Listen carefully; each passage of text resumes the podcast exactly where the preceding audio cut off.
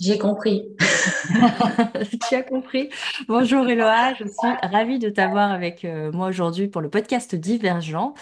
Et euh, généralement, je propose directement d'emblée à mes invités de se présenter eux-mêmes et de dire comment est-ce que toi tu te présentes généralement euh, aux gens qui te découvrent. Alors, je m'appelle Eloa Alvarez. je suis thérapeute holistique, coach à mes heures perdues et surtout euh, très intriguée par euh, l'être humain et son fonctionnement et comment est-ce que je peux l'aider à avancer. Ok, cool. Et, euh, et si, avec toute la connaissance que tu as déjà de toi, de ce que tu es, de ce que tu fais, etc., si on laisse ça de côté deux secondes et que tu n'es plus Elo Alvarez pendant un bref instant, mais que tu es autre chose, qu'est-ce que tu serais et pourquoi? Surtout pourquoi? Ah, Qu'est-ce que Oh, c'est super intéressant comme question. Je me suis jamais posé cette question comme ça. Euh, j'aime beaucoup. Euh, si j'étais pas Elo Alvarez, qu'est-ce que je serais? Quelque chose de pas très très différent en fait. Je pense que la différence c'est juste que je voyagerais peut-être plus ou moins. Non, plus. Et que j'habiterais peut-être pas en Suisse. Je serais peut-être euh, ailleurs et je vivrais peut-être dans d'autres contrées.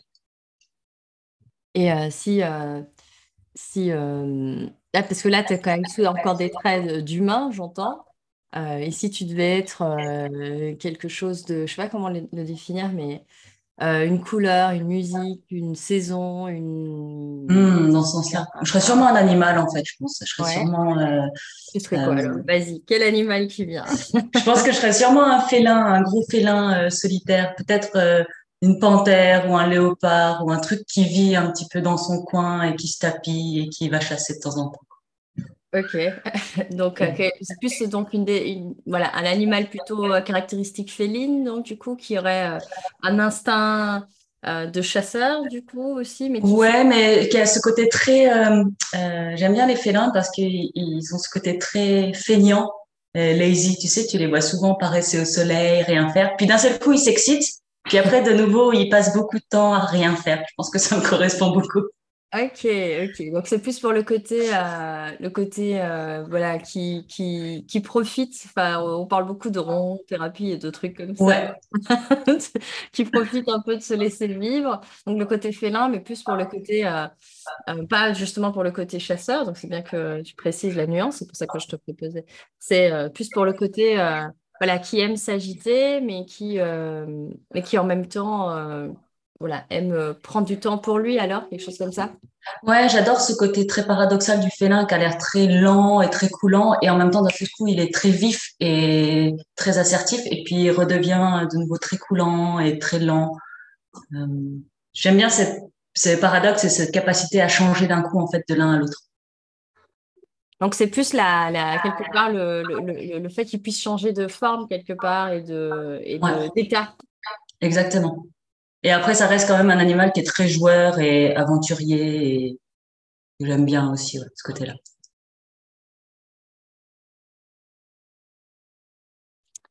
Et euh, hmm, à présent, tu sais, le propos du podcast, c'est de, de pouvoir euh, raconter ou de créer un espace, si tu veux, pour que les invités puissent raconter leur histoire. Et, euh, et donc de pouvoir euh, ben, justement euh, commencer où ils veulent, dire ce qu'ils ont envie de partager de leur histoire, et puis bah, la commencer, la terminer où ils veulent. Et bah, c'est ce que je te propose, propose à présent. Qu'est-ce que tu peux nous raconter de, de ton histoire, Eloa J'aime bien raconter l'histoire de, de l'enfant que j'étais, en tout cas l'adolescente que j'étais, pour euh, devenir l'adulte que je suis. Parce que c'était vraiment, c'était pas gagné. On n'était pas parti pour, euh, euh, pour en arriver là. Et quand j'étais plus jeune, quand j'étais adolescente, je pensais toujours que j'allais terminer seule dans un HLM avec 28 chats. Mm-hmm. Et aujourd'hui, je suis pas seule, je suis mariée. Du coup, ça n'a rien à voir avec ce que je pouvais imaginer comme projeter comme futur. Et pourtant, donc voilà, moi, mon histoire, en fait, à la base, j'ai été adoptée. Mhm. Et j'ai beaucoup déménagé avec mes parents adoptifs.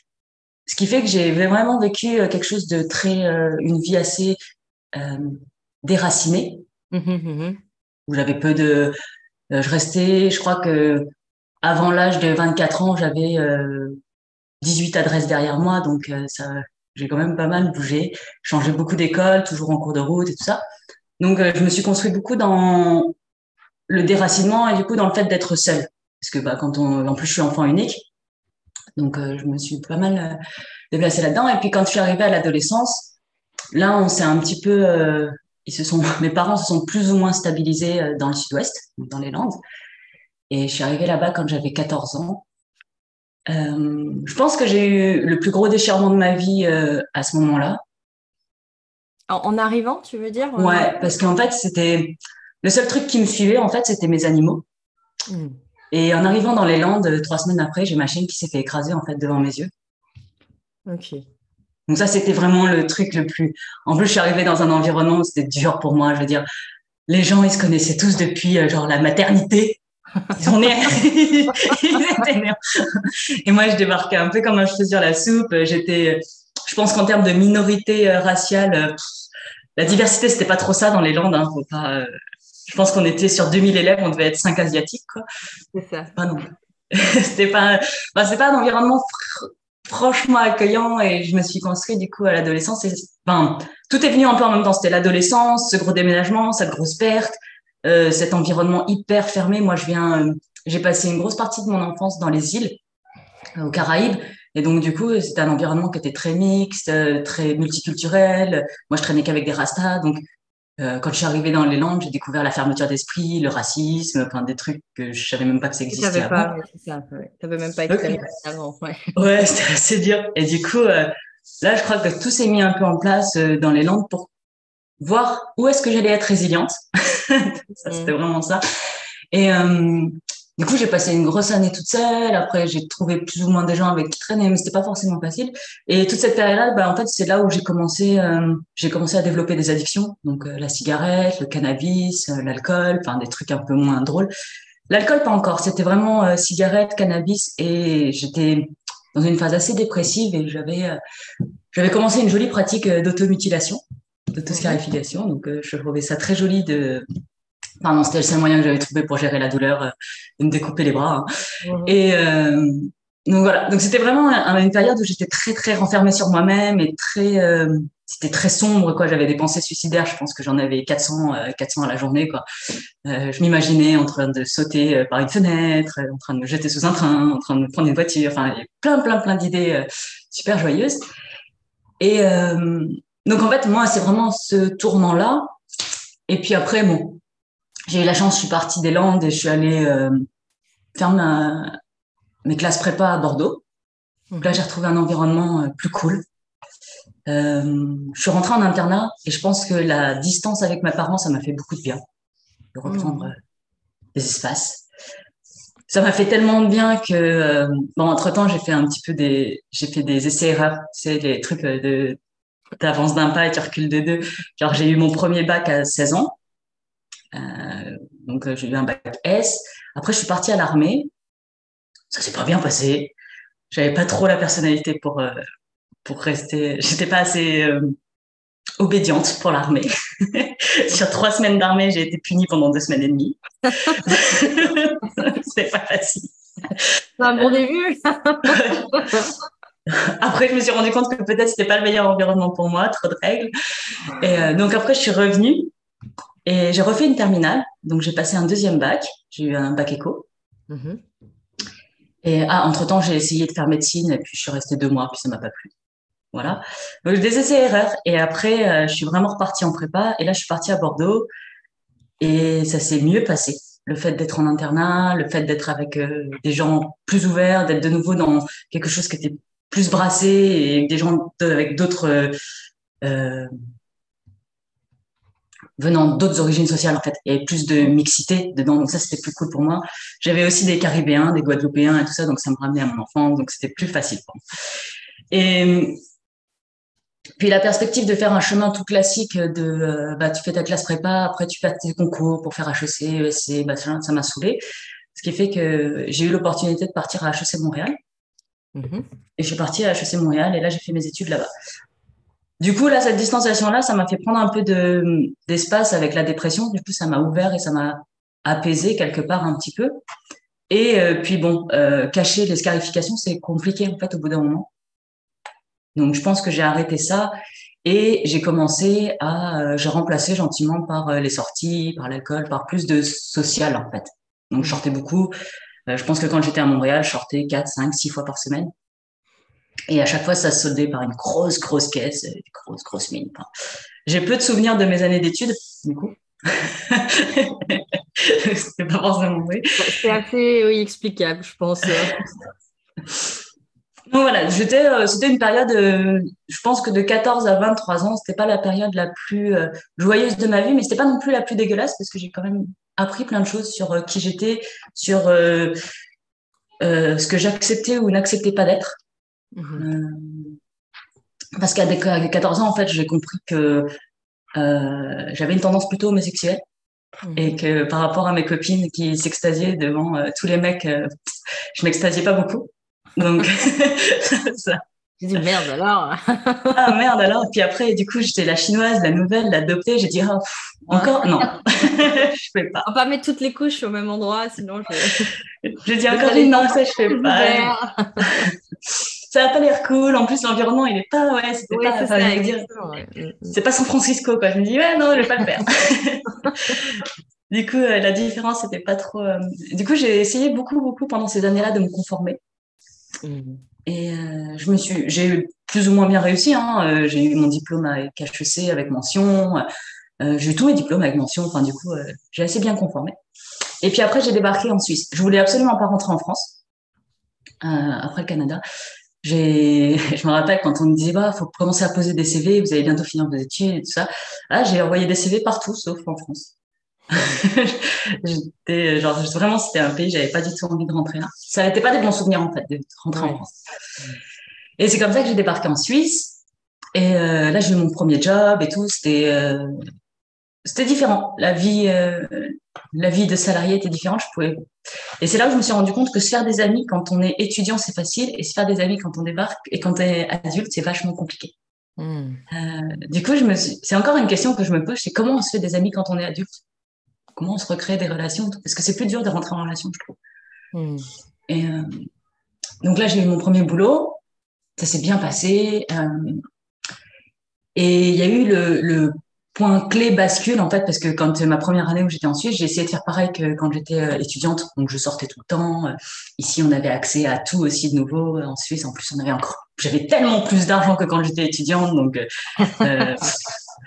j'ai fêté beaucoup. Je faisais, je partais régulièrement à Amsterdam euh, pour aller boire et, et, fumer. Enfin, voilà. Et puis, euh, je crois que c'est juste après mon, mes 23 ans, il y a eu un truc qui m'a dit, ah, faut que tu fasses quand même, euh, faut que tu fasses quand même un test VIH parce que tu as quand même fait un peu de la merde. Donc, ce serait bien que tu fasses un test. Et donc, je fais un test et bon, ça se passe. Hein, je fais ma prise de sang. Une semaine après, je retourne au labo. Et là, la, je crois que la, secrétaire du labo, elle me dit, mais je peux pas vous donner vos résultats, en fait. faut aller les chercher chez votre médecin traitant et ils seront disponibles que la semaine prochaine. OK. Excusez-moi, en fait, je comprends pas. Euh, je fais une prise de sang et une semaine après, on m'a dit, vous venez les chercher, je viens les chercher. Pourquoi j'ai pas de résultats? Je comprends pas, en fait.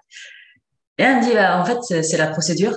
Euh, c'est le protocole. Je dis oui, je comprends, mais en fait, je, je comprends pas. J'entends vous me parler de protocole, mais je comprends pas. Vous pouvez expliquer le principe du protocole. Et elle m'a dit bon, ok, je vais vous expliquer. C'est que normalement, euh, quand on fait un test VIH, est-ce que vous savez comment ça se passe? On fait un test, on teste deux marqueurs sanguins pour savoir si vous êtes porteuse ou pas euh, de votre charge virale. Et il euh, faut que les deux marqueurs reviennent négatifs pour euh, confirmer la séronégativité. Cool. Le problème, c'est que chez vous, il y en a un des deux qui est revenu positif. Mhm. Donc, votre échantillon a dû partir en contre-analyse à Lyon pour infirmer ou confirmer le diagnostic de séropositivité. Donc, vous pourrez aller récupérer vos résultats chez votre médecin traitant la semaine prochaine. C'est ça. Cool. Là, tu avais le contexte au moins. Bah là, moi, je savais pourquoi il se passait ça et tout. Puis, bah, en fait, ce qui est intéressant, c'est que comme j'avais passé beaucoup, beaucoup de temps à juste euh, être très dissociée de mes émotions, sur le moment, ça me fait pas grand-chose, en fait. Je me dis, euh, ouais, ok. Bon, quand même, une semaine d'attente, en fait, c'est long. au début, on s'en rend pas compte, mais parce que sur le moment, je m'en rends pas compte, mais en fait, une semaine, c'est long. Et euh, c'est pas quelque chose qu'on peut discuter en fait. Mm. C'est pas quelque chose. Euh, on sait pas tiens, euh, je vais arriver au bureau lundi matin, discuter nouveaux contextes, nouveaux trucs, nouveaux collègues. Ça fait six mois qu'on se connaît et dire salut les gars, au fait, peut-être que je suis sur bah, c'est pas truc. Et puis c'est pareil, c'est pas un truc qu'on va appeler ses parents en étant tout fier en lui disant écoute euh, maman c'est cool. J'ai réussi. Euh, non en fait non. écoute là ça a l'air de. Donc pendant une semaine je reste un peu dans ce marasme là de moi-même avec moi-même avec une grosse façade de tout va bien et en fait au fond ça commence à juste se détériorer. Puis du coup tu repasses euh, toutes tes années, qu'est-ce que tu as fait, toutes ces fois où tu as fait de la merde, tout. Là tu fais ah ouais. C'est pas non c'était pas en fait ouais ok ça va pas l'air joyeux. Puis du coup, j'arrive la semaine d'après, je vais chez mon médecin traitant, je tombe sur un connard fini, euh, parce que c'était pas mon médecin traitant. En fait, je comme je venais d'arriver dans la région, j'ai pris un médecin au pif, hein, comme tout le monde. Et euh, c'était la première fois que je le voyais, et il arrive et il commence à me faire le cours d'éducation sexuelle euh, en mode troisième. Tu sais ce qu'on apprend avec les infirmières Faut se protéger, faut pas partager de seringues, machin. Faut mettre des préservatifs et tout. Je, je fais... cool quoi une demi-heure, j'ai 23 ans, en fait, je t'emmerde et je m'en fous euh, de tes cours d'éducation sexuelle de vieux schneck, là. Et euh, donc, il me raconte ça, et puis au bout d'un moment, au bout d'une demi-heure, je lui dis, excusez-moi, en fait, ce qui m'intéresse, moi, surtout, c'est d'avoir mes résultats. Mm-hmm. Il me dit, ah ouais, c'est bon, c'est négatif. Ouais, d'accord. Ok, cool. Donc, je, prends ma feuille de résultats, je m'en vais.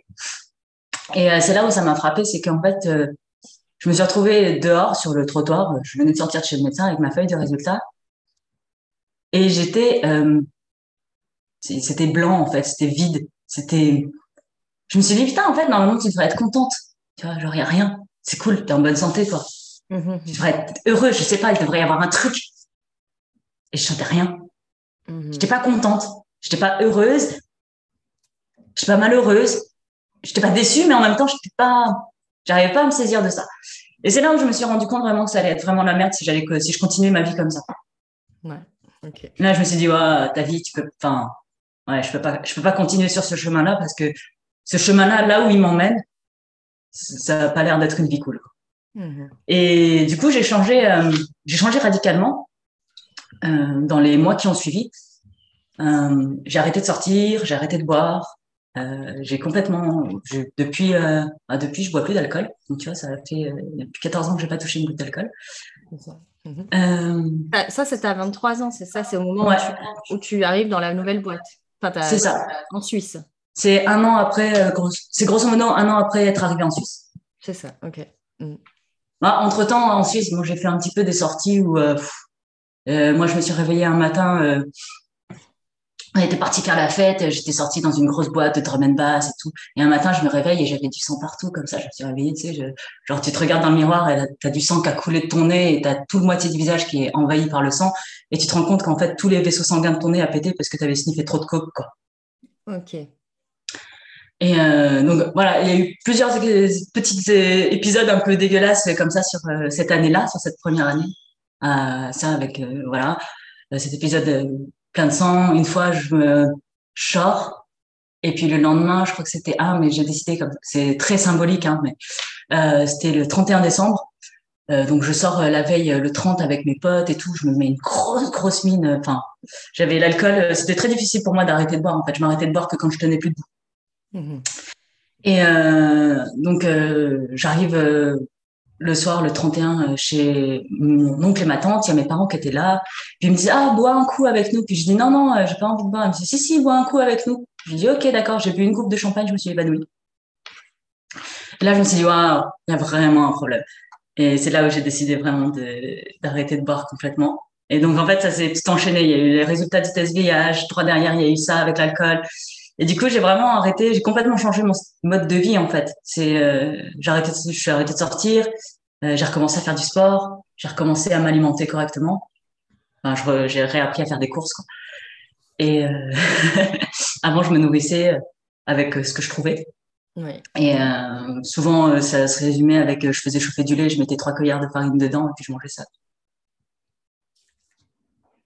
Ou la smoule, c'est bien la smoule. Tu mets juste de l'eau chaude dedans, c'est prêt. c'est rapide, euh, c'est juste histoire d'avoir quelque chose dans l'estomac, quoi. Ouais, bah chez moi, j'avais, c'était simple, ma cuisine, tout ce qu'il y avait comme ustensile dans ma cuisine, il y avait une casserole et une cuillère. C'était l'entièreté de ma cuisine en fait. Une casserole, une cuillère et une tasse. Voilà. C'était très puissant. Donc j'ai réappris à ça. Euh, c'était le minimalisme. Euh, tu étais déjà en, avant, en avance en fait. Ouais, c'était poussé à l'extrême. c'était poussé à l'extrême. Mais c'est là que j'ai commencé du coup après mon chemin en développement personnel.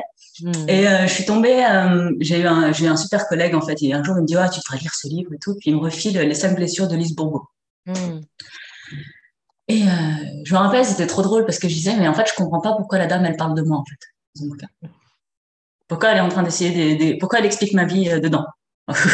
Pourquoi dans son livre j'ai l'impression qu'elle m'a qu'elle m'a rencontré Et puis droit derrière j'ai fait euh, j'ai fait un stage avec elle avec Lise Bourbeau.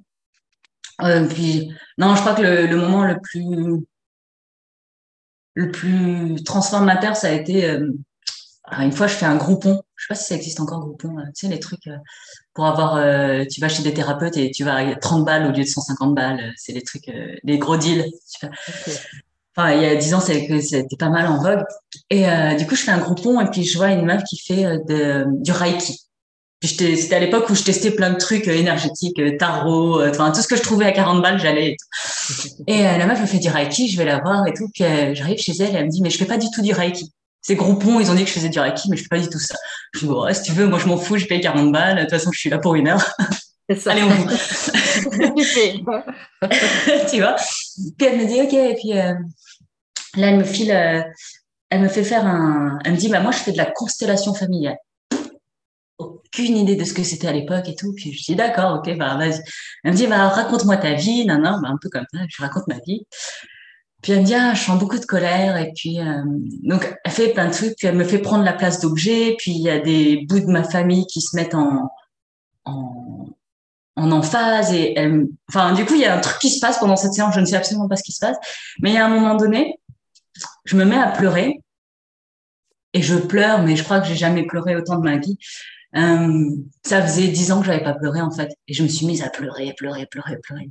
Et là en fait, c'est comme si elle avait ouvert des vannes où genre d'un coup je recommençais à sentir des trucs et après je suis vraiment rentrée dans le développement personnel et après là j'ai commencé à faire des stages de développement j'ai lu des bouquins et tout et ça a complètement changé ma vie hmm. c'est-à-dire que je suis passée de euh, euh, de la grosse dépression à je me suis sortie les doigts du cul en fait et euh, j'ai repris complètement euh, le contrôle sur ma vie et je me rappelle c'était à la sortie du stage avec Lise Bourbeau non c'était pas Lise Bourbeau c'était une de ah, c'était une de ces, ben, c'était un stage Écoute ton corps, mais c'était une de ces intervenantes qui s'appelait Colombe Brisebois. Je pense que tout le monde doit connaître ce nom-là parce qu'elle est géniale.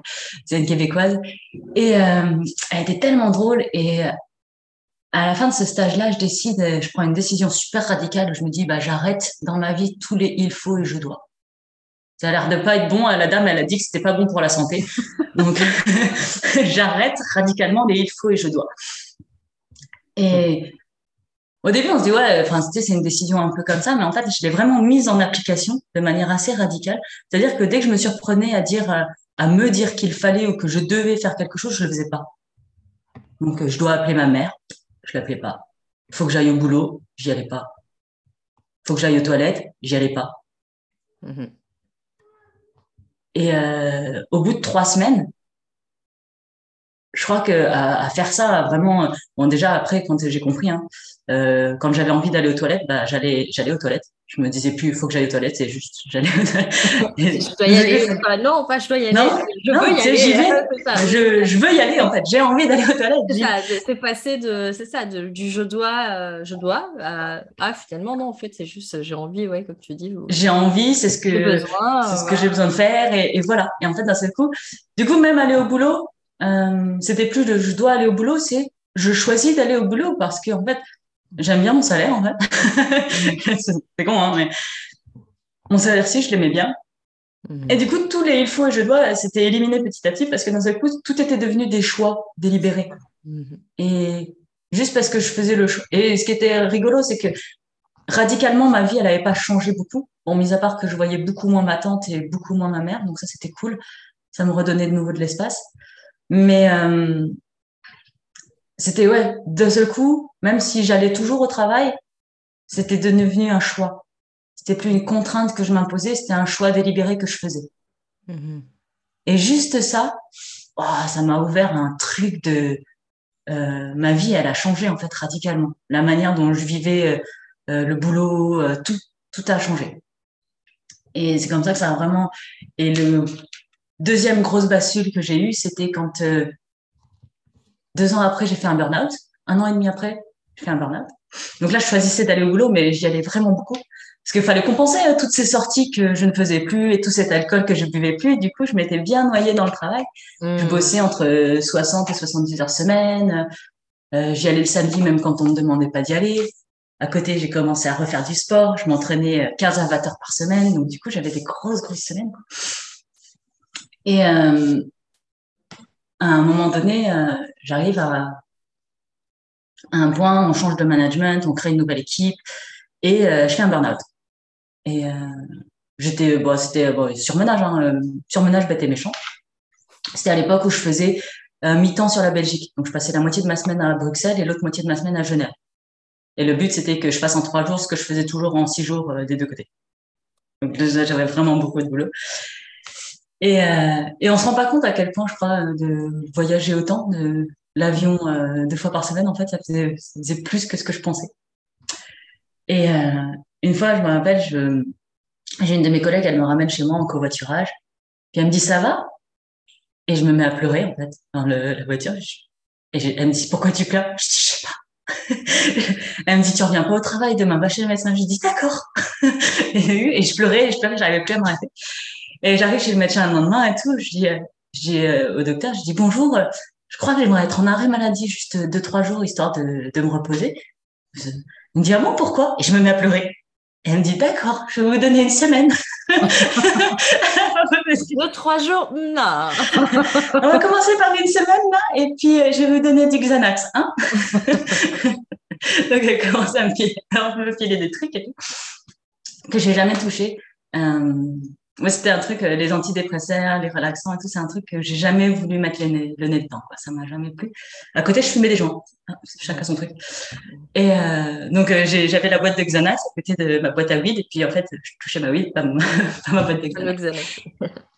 et puis, du coup, je suis restée en arrêt maladie comme ça pendant trois semaines. Et, euh, moi, on m'avait dit que pour les burn il fallait rester plus longtemps et tout ça, mais ça ne ça m'intéressait pas. Surtout que j'avais des vacances qui étaient en train de se profiler et je voulais pas rater mes vacances. Et donc, euh, j'ai décidé de retourner au boulot euh, contre l'avis du médecin.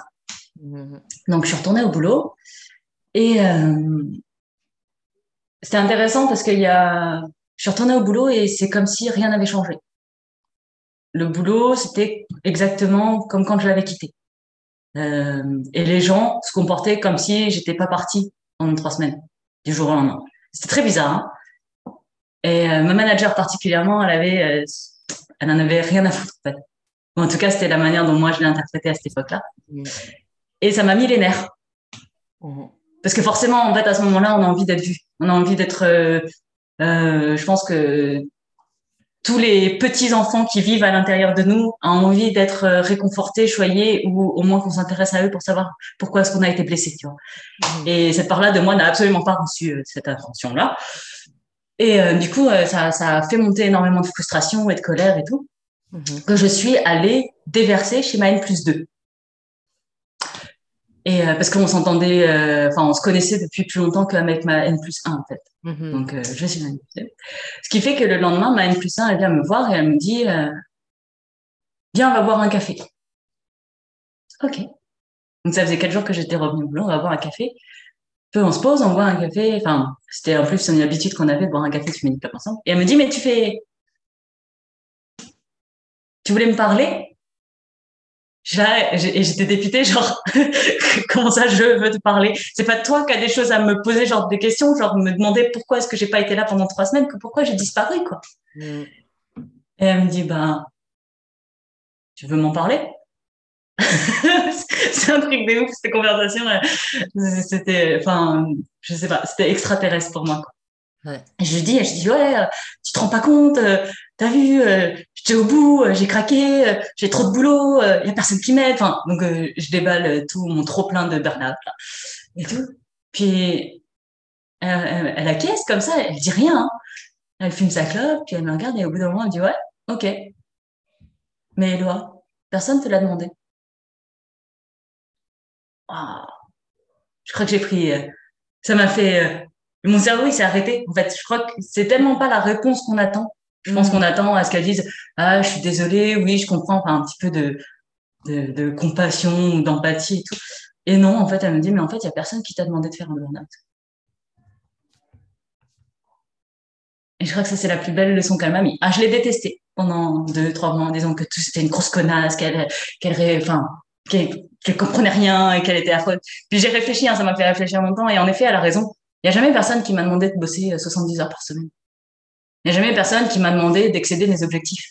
Il n'y a jamais personne qui m'a demandé euh, de me crever euh, la santé pour une boîte qui, de toute manière, n'en avait rien à foutre si je tombais malade. C'est vrai, personne. Juste moi. Moi et mon besoin de reconnaissance, moi et mon besoin d'être aimé, moi et mon besoin de... Ok. Ah, j'ai fait, ah ouais, ok. Donc du coup, ça m'a ça m'a mis tellement de perspectives et ça m'a de nouveau ouvert des trucs. Et après, ce qui était trop drôle, c'est que, forte de cette nouvelle sagesse-là, ben, j'ai bossé vachement moins. Enfin, du coup, euh, je faisais euh, mes heures.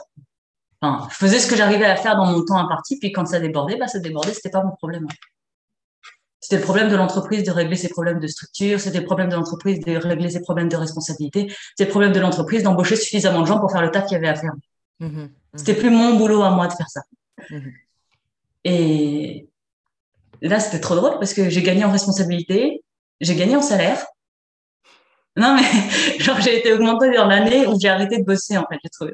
Où j'ai arrêté de surdélivrer. J'ai trouvé ça trop drôle, mais c'était vraiment euh, très rigolo parce que ça partait pas du même message. Je voulais toujours bien faire mon travail, donc mon travail était toujours bien fait, mais je ne faisais que ce dont j'étais capable et pas, j'essayais pas de faire plus pour compenser. Mmh et là, ça a vraiment changé quelque chose. Je faisais juste euh, du mieux que je pouvais avec ce qu'on me donnait.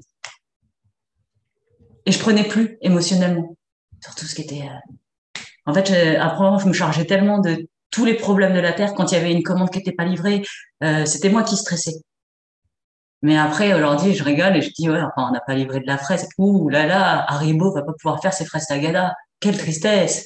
C'est la fin du monde. Ah bah non. non ça va, ils vont s'en remettre. ok, oh mon Dieu, ils ont perdu 100 000. Oh, waouh, vu qu'ils pèsent 40 milliards, c'est pas très grave. Ouh. Il y, a, tellement de choses où ça, ça a mis tellement de perspective et de distance sur le truc que ça m'a fait tellement déstresser. Et après, après ce moment-là, j'ai découvert comment est-ce qu'on pouvait avoir du plaisir à aller au travail sans stress. Moi, j'y allais, je me, je me, rappelle le matin, j'y allais, je disais, allez, c'est parti, on y va, euh, c'est parti pour la pièce de théâtre, en fait. C'était un jeu, quoi. C'est, c'est c'est, tout le monde croit que c'est la réalité, et que c'est horrible, et que c'est stressant, et c'est affreux. Et moi, j'arrivais, et je, je, regardais se dérouler une grande pièce de théâtre avec des gens qui couraient dans tous les sens, qui s'énervaient, qui se criaient entre eux, pour des trucs qui n'avaient pas d'importance, quoi. Mmh. Et c'était génial. Ça, c'était vraiment, euh, une trop belle révélation. Et je me rappelle, j'avais un de mes collègues une fois, il me dit, ouais, tu m'énerves trop. Toi, tu peux faire ce que tu veux. Tu pourrais pisser sur la table en pleine réunion, qu'elle te dirait encore merci, la manager et tout. Je lui ai dit, ouais, mais je crois que tu as raison, en fait. C'est juste parce que j'en avais rien à foutre. Et euh, du coup, j'étais une personne qui était extrêmement libre dans mon travail. Euh, jamais... Et après, je comprenais plus pourquoi il y avait autant de souffrance chez les employés. Euh, tu sais, ce côté de se sentir prisonnier et tout ça. Moi, j'ai jamais été prisonnière de mon travail. J'ai toujours été libre. J'ai toujours fait ce que je voulais. Le jeudi soir, des fois, j'appelais mon manager en disant Ah, en fait, demain, je viens pas au bureau, j'ai quoi faire? je travaillerai depuis la maison, j'ai quoi faire demain. Il me disait Ouais, d'accord. Et c'est tout. Et en fait, euh, ouais, enfin. Et je me suis retrouvée avec mon N plus 3 à lui hurler dessus en disant bon tu vas me dire qui c'est qui va appuyer sur ce putain de bouton il me dit oh je sais pas mais dis pas dis pas putain on n'est pas mal poli si je dis quoi je dis putain si je veux et si t'es pas content t'as qu'à putain de me virer j'en ai rien à foutre putain et tout, en fait je parlais à tout le monde il, m'aimait bien il me dirait pas et en fait c'était euh, du coup toute cette espèce de fausse pression là où on a toujours peur tu sais de, de la punition peur d'être envoyé peur d'être euh, euh grondé tout ça c'était parti. Mais du coup, est-ce qu'il y avait. C'est de parties et, du coup, tu étais plus dans une dynamique de. Est-ce que c'était parti parce qu'il n'y avait plus cette peur, mais qu'il y avait à la place une, sorte, une sorte de revanche à prendre et donc euh, d'être un peu pas dans la, dans la rébellion ou quelque chose comme ça? Ouais, on aurait pu croire, mais en fait, même, non, j'avoue, j'étais un peu dans, c'était entre le je m'en foutisme et du lâcher prise. Et c'était un, un mélange un peu savoureux. Un mélange des deux. Je basculais dans l'un ou je basculais dans l'autre. Ça, dépendait un petit peu. Euh, aujourd'hui, je suis plus facilement dans le lâcher prise. Avant, j'étais plus facilement dans le je m'en foutisme. C'est quoi la euh, distinction que tu fais du coup entre les deux? Euh, Le je m'en foutiste, c'est c'est vraiment un côté de je m'en branle en fait. Je m'en fous. C'est c'est pas ça ça ne m'intéresse pas. Le lâcher prise, c'est ça m'intéresse mais je m'y attache pas. Ok. Est-ce qu'il y a du coup cette notion de, tu parlais un peu plus tôt de, de, cette notion d'indifférence, et ça, c'est le je m'en foutisme, il est plus indifférent? Ouais. Euh, ça, ça, lui fait ni chaud ni froid quelque part, alors que dans le lâcher prise, ça fait quand même chaud ou froid, mais on essaye de pas de prendre de la. Tu parlais de distance euh, tout à l'heure euh, également, c'est ça, c'est plus comme je, je, quand tu dis je m'y attache pas, c'est plus ce côté, cette capacité à pouvoir mettre de la distance par rapport à voilà, une envie que tu aurais ou une aspiration que tu aurais je pense que ouais, c'est ça. C'est euh, pour moi, c'est vraiment ça. C'est le je m'en foutis, c'est ça m'intéresse, ça m'intéresse pas, ça me laisse indifférent et je veux même pas en entendre parler. Tu vois, c'est genre, euh, mmh. je le mets vraiment à très grande distance de moi. Il y a même un rejet alors du coup avec le jeu. Ouais, presque, presque le vas-y, m'en parle pas. Enfin, ça m'intéresse. Ouais, je m'en fous en fait, ça m'intéresse pas. Et alors que dans le lâcher prise, il y a vraiment Parlement, ça m'intéresse vraiment. Je vais m'impliquer dans le travail, je vais faire mon travail à fond, je vais me donner à fond. Mais euh, de l'autre côté, si ça me, si ça n'arrive pas au résultat que je veux, si ça n'aboutit pas, bah, c'est pas grave. J'ai pas de montée émotionnelle, je suis pas frustrée, je suis pas en colère, je suis pas, ça va. C'est pas, moi, ce qui m'amusait, c'était vraiment de m'impliquer dans le projet. Après, où est-ce qu'il va? Ouais, il n'y avait pas de, du coup, c'est ça, il y avait pas, l'attente la, la, n'était pas sur le résultat euh, final que, qui allait euh, émerger de ton travail, mais c'était le résultat en soi, c'était déjà le travail bien fait au moment euh, T, quoi. Ouais, c'est ça. Ouais, ok. Donc plus au présent et un peu moins dans, la, dans le futur et dans le... Exactement, moins dans la projection de est-ce que ça va donner ce que je veux. Et moi, je voyais, de temps en temps, j'avais ma manager, elle me disait, ah, est-ce que je peux avoir l'analyse, machin et tout? J'ai besoin d'une analyse. Je dis, ouais, d'accord, ok. Il te la faut pour quand? Pour hier, d'accord, tu l'auras dans trois jours. Elle me disait trois jours? J'ai dit, ouais, je peux pas faire mieux. D'accord. Bon, en vrai, il me fallait deux heures. Mais ça, c'était pas. Voilà. Est-ce que ça, c'était pas un peu le côté. Euh, non, parce que j'ai appris. Non? En fait, si j'ai appris, j'ai appris un truc. si tu lui dis dans deux heures, déjà, tu te mets le stress. Moi, je me mettais le stress, du coup, à la faire en deux heures. Puis il mm. suffisait qu'il y ait une couille, une extraction qui marche pas et tout ça, j'en avais pour trois heures et là je m'étais mise en retard. Donc je me mettais trop de pression en fait. Et après en plus, si tu fais ça, tu fais vraiment dans le temps que tu peux. Les gens après ils t'en rajoutent. Ouais, ok, je vois. Du coup, c'est ah, bah, tu fonctionnes vite, tu es rapide, génial, on va pouvoir te mettre encore un peu plus. Donc autant y aller euh, mollo pour euh, se préserver quoi. Juste ce qu'il faut. Et en même temps, en trois jours, quand elle avait demandé à son analyste qui lui était payé pour faire des analyses, moi pas. Hein. Moi, c'était en plus de mon job. Quand elle demandait à son analyse, lui, il lui fallait trois semaines. Je lui ai donné trois jours et je suis cool. Ouais, c'est ça. Franchement, je suis cool. Juste ce qu'il faut. En fait, c'est toujours de jouer sur la tangente et d'être mhm. suffisamment bonne, excellente même euh, pour être reconnue. Et en même temps, sans moi me surcharger et sans moi prendre le stress de eux, parce qu'en fait, comme c'est, tu sais, les, c'est les entreprises hiérarchiques, là, il y a une cascade de stress Ouais, Il y en a un qui gueule, il y en a trois qui gueulent, il y en a six qui gueulent. Enfin, et du coup, quand tu es au milieu, tu te fais surgueuler dessus et tout. Moi, de temps en temps, je disparaissais toute la journée. Elle me disait, allez où? Là, je sais pas. Et je revenais, euh, genre, trois heures après, elle me disait, t'étais où? J'étais à l'usine. Qu'est-ce que tu faisais à l'usine? Je décollais des étiquettes. Elle me disait. Et elle pouvait rien dire, tu vois. Parce que, en fait, la vérité, c'est que j'allais décoller des étiquettes. Ça m'ouvrait les portes de l'usine, ce qui fait que les gars, ils me connaissaient, ce qui fait que quand je demandais des services, j'avais des services plus vite que n'importe qui dans la boîte. C'est ça. Tu crées du lien en fait. Ouais. Et ça m'a toujours beaucoup plus amusé de faire ça que euh, de faire mes analyses là toute seule dans mon coin où euh, c'était chiant, tu vois. Et euh, du coup, je passais beaucoup de temps et les gens, ils me disaient, mais tu fais. Et la dernière fois, ils me disaient, ah, t'étais où? J'étais au labo. Qu'est-ce que tu faisais au labo? Je faisais de l'application arôme vanille dans le yaourt, machin. Ouais, fait, hein? T'es allé faire des yaourts, quoi Je dis, ouais, je suis allée faire des yaourts et goûter des yaourts. Ok. mais en attendant, c'était comme ça que derrière, après, euh, à la fin de ma carrière, je faisais euh, dans cette boîte, je, je gérais tous les projets euh, cross-départementaux. Mmh mmh parce que j'avais rencontré Finance à la clope, parce que j'avais rencontré les labos en allant manger des glaces chez eux, parce que je traînais sur les quais à porter des cartons avec les gars. Et en fait, du coup, les départements qui, avaient, qui se parlaient normalement que entre managers et qui se comprenaient pas, parce que euh, c'est pas les gens de terrain, c'est pas les gens qui font le taf en fait. Mhm. Et que moi, comme je rencontrais les gens de terrain, d'un seul coup, on était impliqués dans d'autres euh, projets. Ils se rendaient compte que, bah, en fait, il y avait des synergies et si on bossait avec eux, ça allait plus vite. Et du coup, c'était vachement plus facile. Mhm.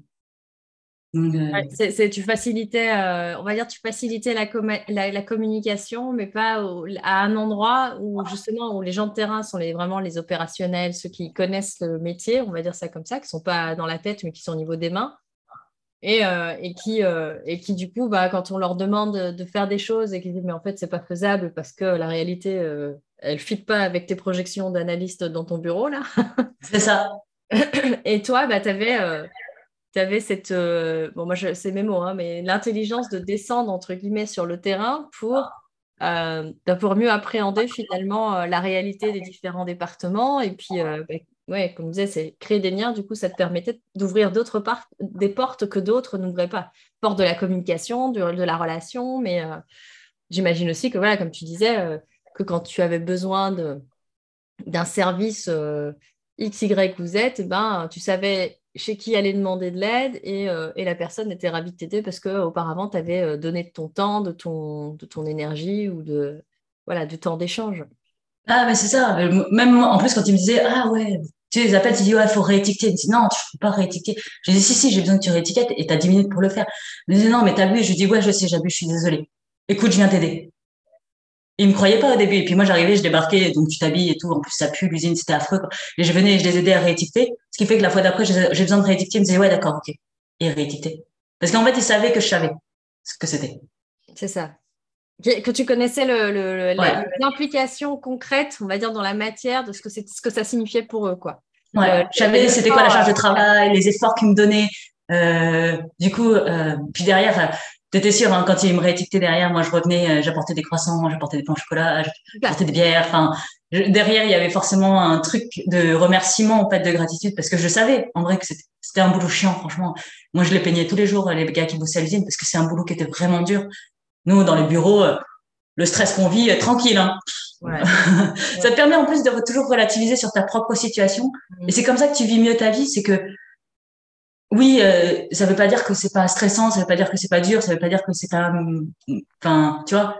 Mais t'es pas obligé d'en faire une grosse montagne.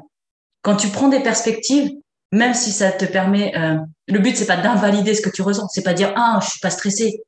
Si si, t'es stressé, c'est ok. Mais ton stress, ça n'a pas besoin d'être euh, tout le toute ta vie. Ouais, entretenu, amplifié. Puis c'est intéressant aussi ce que tu disais avec cette. Euh, il y, a, vraiment cette notion, tu vois, quand tu disais euh, que tu avais commencé avec, avec un peu d'extrémisme sur le il faut, je dois et tout ça. Et puis là, en fait, quand tu parlais de, de, cette vision, de cette perspective, ce nouveau regard que tu posais sur, son, sur ton job, où c'était le travail, c'est un jeu, c'est une pièce de théâtre, et on va, il va y avoir des acteurs qui vont faire des numéros et des, J'aime bien dire qu'on a, on a, on a la fâcheuse tendance de faire des tragédies et des choses comme ça, alors qu'on pourrait faire des comédies. c'est exactement ça. on pourrait faire des comédies ou, je sais pas, moi, des trucs un peu sympas. Non, on est plus euh, en mode. Euh, j'ai ma petite, euh, ma petite punchline du style. Ben, on est plus tendance Steven. non, plutôt Stephen King que Steven Spielberg, tu vois.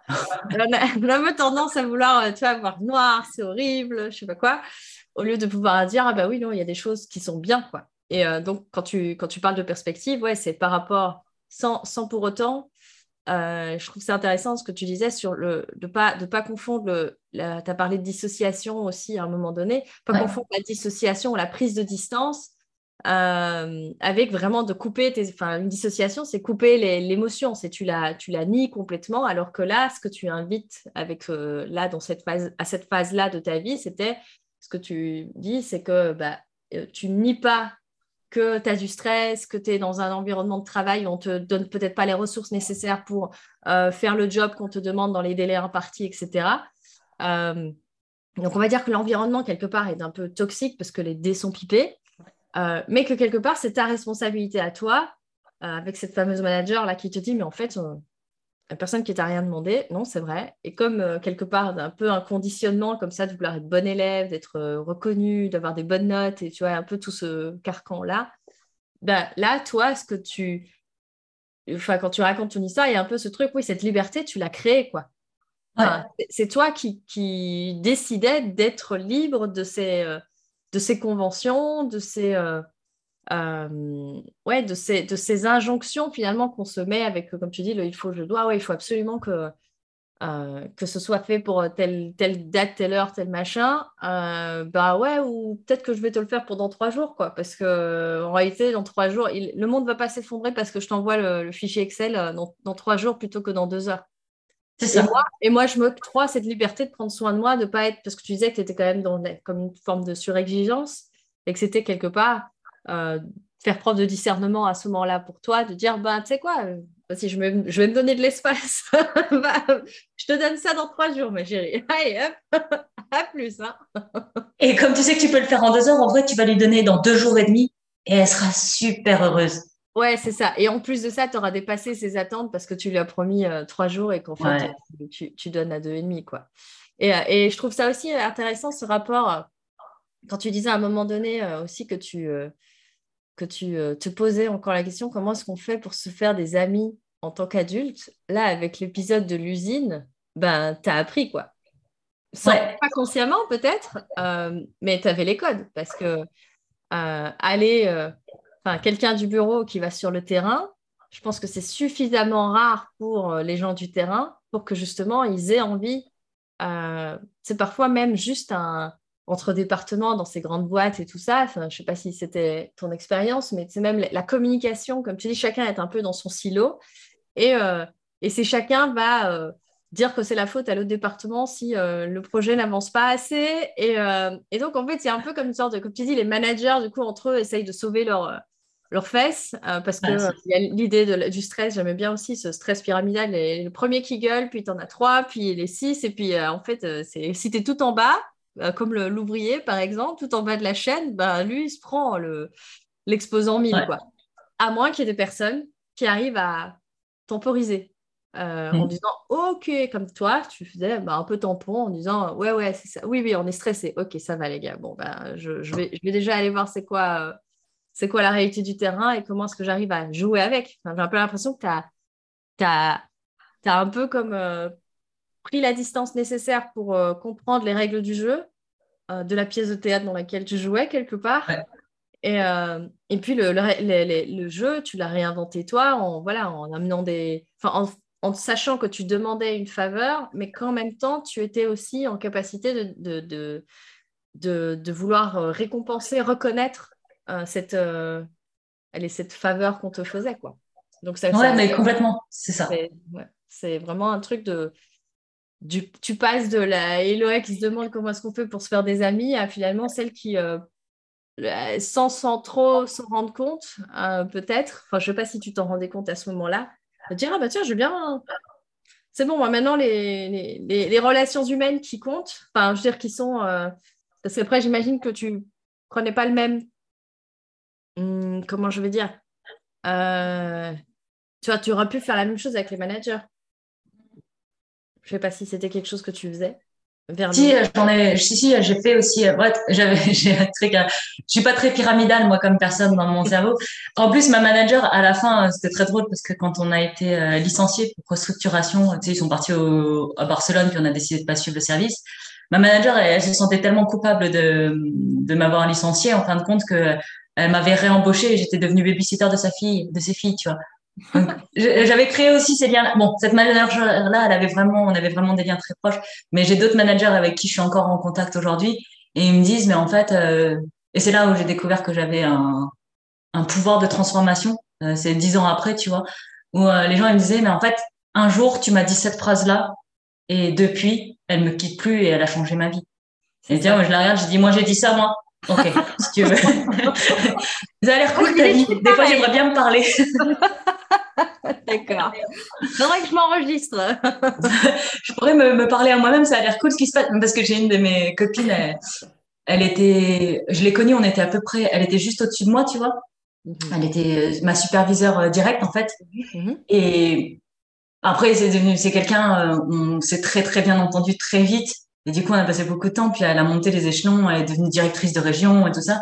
Et elle me dit, mais en fait, je crois que je serais jamais devenue directrice de région si à un moment donné, tu m'avais pas dit ça. Mhm. Moi, je je dis, j'ai dit ça, moi. Elle dit oui. Je dis, ok, cool. Je dis, tu me donneras un pourcentage de ton salaire. Non, petite commission sur ton salaire. Elle perd pas le nord, elle non, mais on rigole avec ça. Mais c'est vrai qu'elle m'avait dit, ouais, ça, ça avait changé mon. Elle me dit, ça m'avait complètement changé parce que c'était quelqu'un qui se dévalorisait beaucoup par rapport aux autres parce qu'elle n'avait pas eu les études, parce qu'elle n'avait pas le même truc, parce que, euh, je veux dire, ils sortaient tous avec des MBA, elle en avait pas. Enfin, tu vois. Et pourtant, c'était pas. Et pourtant, elle, en tant que femme de terrain, elle bossait de dingue et je pense que c'était la plus performante de tous les blaireaux en col blanc là. Et, et ça me tuait moi de l'avoir tout le temps se dévaloriser et juste avec une phrase, en fait, elle, s'est replacée et après elle faisait face et c'était vachement intéressant de la voir euh, réinteragir avec d'autres directeurs sans s'écraser alors qu'avant elle s'écrasait tout le temps, tu vois. Hmm. Et c'était jamais, c'est jamais fait exprès ou jamais prémédité ce genre de truc, mais apparemment ça arrive souvent parce que j'en ai une autre qui m'a dit pareil et donc. Euh, c'est ça, c'est le genre de, comme tu dis, le, euh, des phrases ou des. Il y en a qui parfois disent Ah, bah euh, c'est, j'ai entendu cette citation, j'ai entendu cette chanson à ce moment-là. Enfin, c'est comme si le, le champ est ouvert pour euh, que la personne reçoive l'information, mais toi, tu sais pas que. c'est même plus ce que tu as dit. Ou, ah, c'est moi qui ai dit ça? Ah bon, bah, ça c'est bien. C'est sûr que c'était moi? cool. Ça a été bonne celle-là, hein, oui, c'est ça. Ah, je devrais la. Oui, c'est ça, copyright. ouais, c'est clair. Ok, ok. je vois. Et, euh, et, donc après cette, euh, donc là, parce que là, es, donc là, on arrive à un moment où tu as une restructuration, donc enfin, il y a un licenciement, donc j'entends. Ouais. Un licenciement qui est quand même aussi, dans les genres de, d'événements de, vie euh, traditionnellement. Hein. Je ne sais pas comment, c'est pour ça que je, je veux avoir un peu ton, ton retour. Tu ah ouais, si, c'était, c'était génial. C'était en, en 2014. Les sentiments, génial. Tu vois, c'est ça aussi qui est déjà. ah, mais c'était, eh, franchement, c'était la, je crois que ça a été la période la plus fun de ma vie. Et je pense que les gens, ils sont pas compris. On avait une équipe qui était très particulière. Du coup, on avait une dynamique d'équipe. On était principalement des nénettes. Mhm. Il y avait qu'un seul avec nous, mais il était un peu gay, donc euh, il est, on le prenait dans l'équipe avec nous. Et euh, donc on était vraiment une équipe de nénettes. Euh, et tout le monde dit toujours, moi, on m'a toujours dit, oui, les équipes de femmes, elles sont affreuses, elles se tirent dans les pattes, nanana. Pas du tout. J'ai jamais vécu ça. Jamais. Euh, nous, on était, euh, on était copines, on se faisait des soirées ensemble. Euh, tout le monde était dans le dev perso. Hmm. On avait tous lu les mêmes bouquins. On faisait des stages ensemble en dev perso. Non, mais franchement, cette équipe était extraordinaire. Et donc, en novembre 2013, je crois, ils annoncent notre restructuration et comme quoi on se fait tous dégager. Là, on est 25 à être licenciés. Hmm plan social et tout. Et euh, on était l'équipe la plus joyeuse de l'entreprise. Et il y avait les autres équipes qui nous disaient, mais en fait, je comprends pas pourquoi vous n'êtes pas déprimés. Vous êtes tous virés là. Oui, oui. Demandait rire.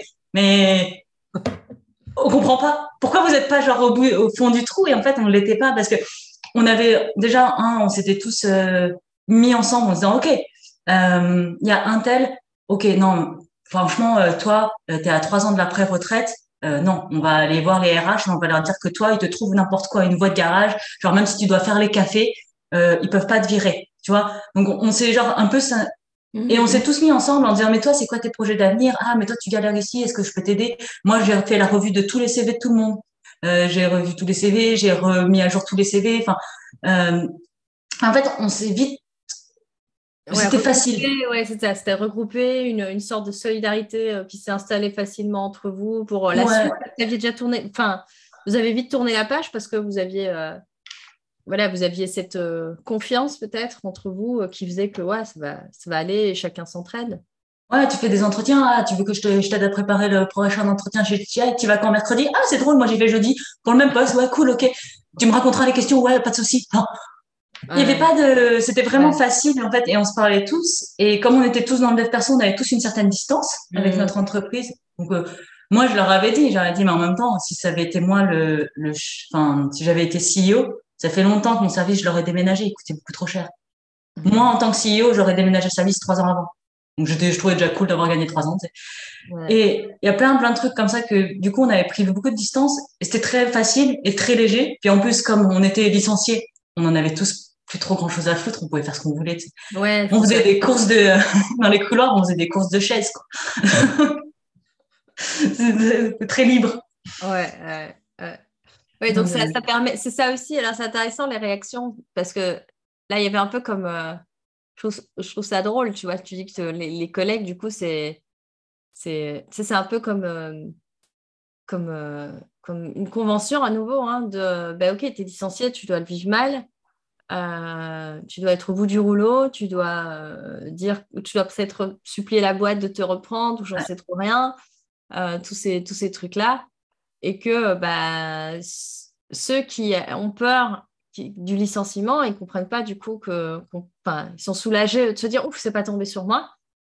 Et, que, et, que, et que par contre, ceux qui sont licenciés soient là à faire la fête et à, enfin, faire des, des, concours de en mode oui, c'est trop bien. Oui, ça doit, quelque part, ça a dû les, les, euh, les questionner, non? Sur, Enfin, je ne sais pas combien de temps après a duré cette période où vous êtes out, mais qu'en fait vous êtes encore dedans, le temps de, parce qu'il y a toujours une période de préavis et tout ça.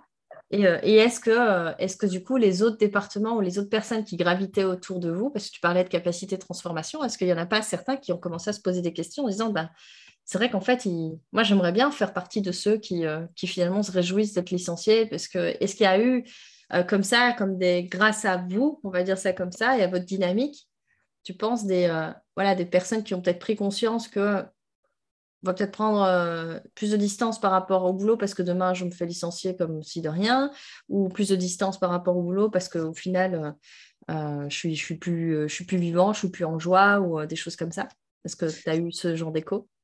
On a, on, a eu, on a eu quelques retours comme ça. On a vu aussi des gens où c'était intéressant parce qu'ils n'avaient pas du tout prévu de faire un changement de carrière, ils l'ont fait dans la mmh. foulée. et enfin, vraiment, mon équipe, je, je dis, on a commencé avec un petit noyau dur euh, parce qu'en fait, on était deux anciens de l'équipe, d'une ancienne équipe qui avait fait, euh, euh, qui était arrivée avant tout le monde et après l'équipe s'était greffée. Et en fait, il y a une dynamique qui s'est créée très vite où nous, on était à fond dans le développement personnel, on était très enfantins, on était des gosses. Hein. Moi, en fait, on arrivait, on collait des posters sur les vitres de nos bureaux et tout, mais comme des gosses, c'était notre chambre, c'était c'est le lycée quoi. Euh, chambre d'ado. ouais, c'était la cour de récré, on racontait des conneries tout le temps. moi, j'étais très, j'étais très pas corporate, j'étais pas lisse du tout. Euh, je m'habillais comme une mère, j'arrivais en jean à trouer avec des baskets. Enfin, habillée vraiment. Euh, même ma manager, elle m'a passé, elle a passé deux ans à essayer de me dire qu'il fallait que je m'habille mieux, tu vois. Ça n'est jamais arrivé. Et euh, donc en fait, on avait cette équipe-là, et comme le dev perso, c'était vraiment un, un, noyau dur de, et ça s'est vite, en fait, ça a contaminé un petit peu. C'était contagieux. Euh, ça a d'abord fait une grosse contagion au sein de notre équipe. Et après, les autres, quand ils nous ont vus, on est resté deux mois entre deux et six mois pour ceux euh, euh, qui étaient dans cette période de, de préavis là. C'est ça. Bah, en fait, ils me disaient, mais en fait, vous êtes, vous arrivez à la cantine, vous êtes tous morts de rire, vous rigolez, je comprends pas en fait. Hmm. J'ai dit, viens manger avec nous, tu vas comprendre. Puis du coup, ils venaient, enfin, on a eu des gens qui sont venus, ah non, c'est cool en fait, vous prenez vraiment pas la tête. Non, on se prend vraiment pas la tête. Hmm. Et on voit euh, aujourd'hui, bah, j'ai des collègues, ils ont complètement changé d'industrie. Il y a des gens là, ils sont rentrés en NGO, tu vois, en ONG. Et euh, mhm. euh, il y en a qui sont euh, qui ont changé, il y en a qui sont devenus coach, il y en a qui sont partis en RH, y en a donc qui ont complètement changé d'horizon. Il y en a un, il est devenu, il a monté son club de judo et il fait son club de judo à 100%. Enfin, ça a ouvert des trucs en fait. Ouais, ouais. Il y, a, il y, a, eu la case, enfin, on dit un peu cette notion de crise et opportunité.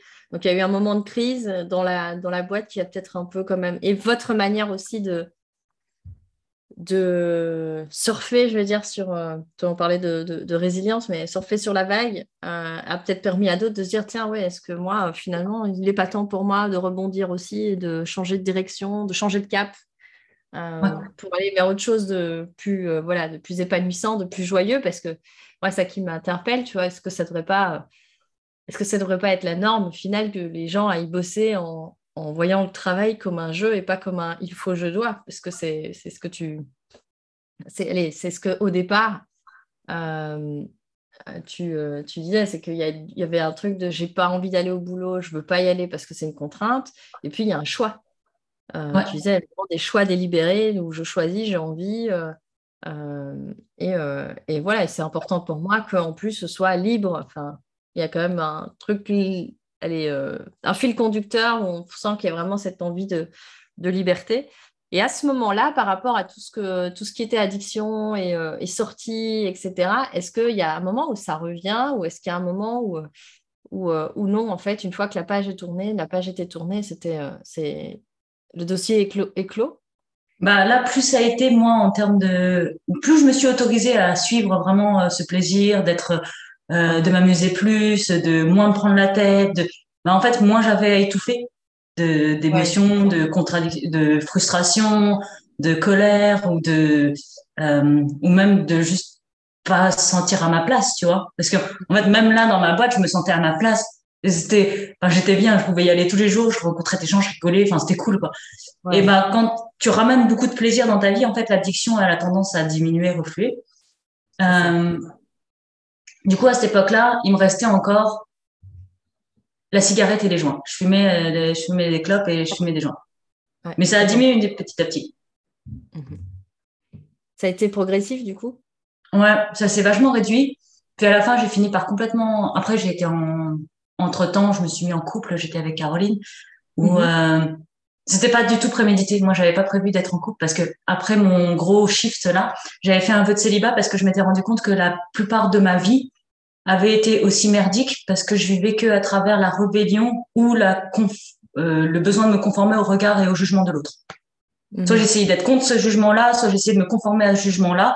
Et du coup, toute ma vie a été conditionnée à ça et par rapport à faut sortir avec bidule parce que euh, c'est ça se fait bien et puis euh, t'as 17 ans, ce serait bien de plus être vierge. Tu vois, tout plein d'injonctions que tu avais dans ta tête qui étaient affreuses.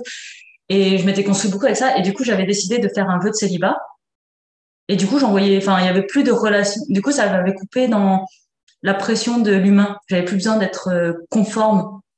Mhm. J'avais plus besoin d'essayer de plaire. Mhm, mhm, et ça a changé complètement C'est juste toi et euh, ouais. Et ce vœu, ce vœu de célibat là, tu, quand tu le, c'est, euh, c'est à quel moment que tu que tu fais ce shift là C'est après les 23 Non, c'est pas ça. Ouais, c'est au moment du test VIH. Si, ouais, c'est ça. Ok, juste après là où tu as le déclic, euh, vraiment, et que tu commences ton chemin en dev perso, quoi. Exactement. donc, ça, te libère du coup de cette. Euh, de ce... En fait, tu t'es rendu compte que le choix que tu, dans tes relations que tu faisais, c'était toujours euh, plaire finalement ou, ou s'opposer, se protéger, quoi, quelque part. C'est ça. Et plus largement dans, ma, dans ma vie après derrière. Mais je me suis rendu compte que tout, tout conditionné à euh, faut que je sois de telle manière pour lui plaire à lui, il faut que je sois de telle manière pour lui plaire à elle. Et du coup, j'étais jamais qui j'avais envie d'être parce qu'il fallait toujours que j'essaye de plaire. D'accord, ouais, ouais, je vois. C'était le problème du besoin de la relation, en fait. Et avec le vœu de célibat, du coup, il y avait plus de besoin de relation. Et du coup, j'avais plus besoin de plaire. Donc, du coup, j'en avais plus rien à foutre de tu m'aimes, tu m'aimes pas, c'est pas mon problème, en fait. C'est ça. Euh, et ça, c'était vraiment intéressant parce que déjà, ça m'a créé un, euh, ça m'a reconnecté à être plus en lien avec les gens, mais de manière vachement plus profonde en fait. C'était mmh. puisqu'il y avait plus cette espèce de parade qu'on essaye de créer. Ouais, ça. Ouais, disait, là, vous avez plus de faire le pan, même si c'était pas autant. mais euh, avait plus cette pression-là, ce qui fait que je pouvais connecter vraiment avec les gens, mais et puis il y avait plus d'ambiguïté de tout de ma part. Mmh, mmh, ce qui fait que quand je disais à quelqu'un, mais toi, je t'aime vraiment bien, parce que je l'aimais vraiment bien, c'est pas parce que je me suis dit, est-ce que je vais finir dans ton lit ou pas, tu vois? Ouais, ouais, ouais. ouais. Tu, tu, pouvais exprimer, du coup, tu étais beaucoup plus libre d'exprimer ben, les émotions que tu ressentais telles que tu les ressentais à ce moment-là, mais sans l'enjeu de tout ce qu'on peut mettre de, derrière la relation, de Ah, et c'est quoi les conséquences de, et euh, euh, pour plaire ou déplaire, euh, mon Dieu, il faudrait. Est-ce qu'il va pas croire que Est-ce qu'il va se dire. Ouais, c'est ça. Ouais. T'enlèves, et c'est tellement, tellement léger. Et, tellement... et après, je me suis rendu compte avec ça. j'ai fait mon premier voyage toute seule. Toute seule. Mmh. Et je me suis rendu compte qu'en fait, tu n'es seule que quand tu le décides. Mhm. La solitude est un choix, quoi, quelque part. Ouais, et en fait, on a toujours peur d'être seul. Mais quand je suis partie toute seule en voyage avec mon sac à dos, là, c'était la première fois que je partais, j'avais juste mon sac à dos. Et franchement, je suis arrivée à l'aéroport, j'étais encore en train de me, euh, je me disais, putain, j'espère que je vais glisser et me péter une jambe, j'espère que je vais glisser et me péter une jambe, comme ça, je vais pas, je vais pas avoir besoin de partir, tellement j'avais peur, tu vois. Ouais. J'ai pas glissé, je me suis pas pété la jambe. Du coup, je me suis retrouvée dans l'avion toute seule. Et dans l'avion, il y a un gars qui était à côté de moi et il commence à discuter. Puis c'était un Allemand, puis il était super sympa. Puis en fait, et après, tout au long de ce voyage-là, je me suis rendu compte qu'on n'était jamais seul que si on le décidait. Mhm. C'était dingue. J'avais jamais, j'ai jamais. Et il y a plus longtemps, quand je suis rentrée de mon voyage, j'ai fait trois semaines et demie toute seule. Ils m'ont dit, mais tu t'es pas sentie seule? Je dis, ah non. Non, en fait. Les moments où j'étais seule, c'est parce que j'avais envie et je disais aux gens, non, mais laisse-moi tranquille. Laisse-moi tranquille, je vais être toute seule. Et sinon, euh, j'étais tout le temps avec quelqu'un, il y avait tout le temps quelqu'un qui venait me parler ou, euh, ou que moi j'allais parler vers quelqu'un. Enfin, du coup, ce célibat plus euh, l'expérience de la solitude, mais du coup de la solitude choisie, ça change vraiment le rapport. Et ça change tellement le rapport à soi en fait, parce que d'un seul coup, je me suis rendu compte que j'étais pas quelqu'un de si horrible que ce que je pensais. Mm-hmm. pendant longtemps, je me suis détestée. Hein. J'ai pas pu me regarder dans un miroir pendant plus de, je sais pas, quatre ou cinq ans. Je crois que j'ai fui mon reflet dans un miroir pendant au moins cinq ans. Ou dès qu'il y avait une surface réfléchissante, on ne voyait plus. Il y a toute une période de ma vie où tu m'as pas en photo. Hmm. Tellement je m'insupportais dans qui j'étais. Hmm. Maintenant, tu peux me prendre en photo, ça. Euh, ça va. Euh, mais euh, du coup, c'était vraiment très très particulier et, et ça m'a ouvert tellement de, de cette, cette période-là. Moi, les gens quand ils galèrent en, en relation amoureuse et tout ça, je comprends franchement que ce soit dur et je leur dis toujours mais en fait choisis de ne plus être en relation amoureuse choisis et quand j'ai fait mon vœu de célibat c'était pour toute la vie hein. c'était pas pour euh, un temps je me suis pas dit je vais être en célibat euh, pendant deux semaines tu vois j'avais décidé d'être en célibat toute ma vie de, de plus jamais être en relation avec parce que c'était trop compliqué la relation humaine et euh, après le dev perso après m'être ouverte après avoir voyagé après m'être fait des amis après tout ça où euh, j'arrive en 2012 et là, je me sens tellement bien avec moi-même. J'avais l'impression, je disais aux gens, mais en fait, à cette époque-là, je marchais plus, je flottais. tu marchais sur... ah ouais, je sortais, tout était synchronicité, et le soleil, euh, quand il y avait des nuages, le soleil ne tombait que sur moi, c'est un truc de dingue. Et je flottais. Et là, à ce moment-là, c'était à ce moment-là je me suis dit, ah ouais, ok, là, je suis arrivée à un endroit où je suis tellement bien avec moi que la prochaine étape, c'est de réussir à être bien avec quelqu'un. Ok, où là l'envie est revenue, mais à partir d'un autre endroit où c'était ben je suis je me suffis déjà moi-même, je m'aime suffisamment, et mais là je vais je vais voir en étant en contact de quelqu'un d'autre euh, si c'est est-ce que c'était plus euh, un élan pour reconnecter avec l'autre ou plus un élan pour euh, tester si voir si ton ce que tu avais construit de toi à toi pendant tout ce temps-là, est-ce que ça allait être influencé par par un autre, une autre personne? Ouais, non, c'était pas un test, c'était un besoin de partager. En fait, il y a eu un moment donné, je me sentais tellement trop pleine d'eux. Ah j'avais tellement trop, j'étais tellement trop, euh, j'étais trop tellement. Ah ouais, j'avais tellement d'amour, j'aimais tout. Euh, je voyais un pigeon dans la rue, je me mettais à pleurer tellement je le trouvais beau. j'avais ah tellement tout ça à partager que j'avais envie de le partager avec quelqu'un, tu vois. De plus. Et c'était vraiment cette espèce d'élan de, tu sais, on dit toujours, euh, euh un jardinier, quand il a sa première tomate, il veut la garder pour lui. Quand il en a 20 kilos, il est prêt à les donner à ses voisins. Bah, moi, c'était pareil. Là, j'en avais trop. J'avais trop, tellement trop plein de tout, de trop de bonheur que j'avais besoin de le partager. D'accord, ok. Et donc, à ce moment-là, comment ça. Comment, enfin, ouais, tu. tu comment tu. tu euh, comment tu, tu. Quel est. Ouais, comment je vais dire ça? À ce moment-là, tu te fais cette, euh, cette, euh, tu te poses cette intention de dire ah ben maintenant c'est bon, je suis ouverte, j'arrête le, célibat ou c'est plus une promesse par rapport à une autorisation par rapport à toi ou comment euh, Ah non, tu poses des trucs. Alors déjà un, j'enlève la bague de, j'avais une alliance en fait de mariée à moi-même, donc j'enlève l'alliance que j'ai. Ah excellent, tu avais une bague pour toi-même. Ouais. je m'étais mariée à moi. Du coup en célibat, je m'étais auto auto fermée, donc je portais, j'ai porté une alliance juste de moi avec moi-même, tu vois. Donc j'enlève mon alliance, je pose mon alliance, je dis ok Maintenant, c'est bon, c'est OK, je me réouvre. Et euh, je fais le truc euh, le plus intelligent qu'on fait quand on veut être avec quelqu'un. Je m'inscris sur une appli. oui, en même temps, Sandra, oui, évidemment.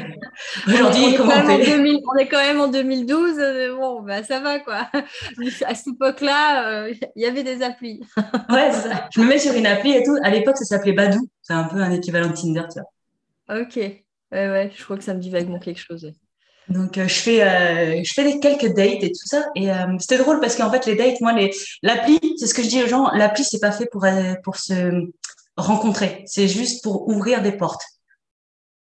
En fait une appli tu sais tu fais ton match ok on a matché cool on va boire un café. Essaye pas de me parler dans l'appli ça m'intéresse pas en fait. T'envoyer des messages pendant deux heures machin ça m'intéresse pas. Savoir c'est quoi ta couleur préférée c'est quoi c'est quoi ton profil ça m'intéresse pas on a matché, on va boire un café. Après le café, on décide est-ce qu'on continue de se parler ou pas. Ouais, d'accord. Le, pour moi, l'affaire euh, du, du texting, là, du, je t'envoie des messages, on chat et tout ça, c'est de la merde en barre. J'ai fait ça quand j'avais 14 ans. J'adore.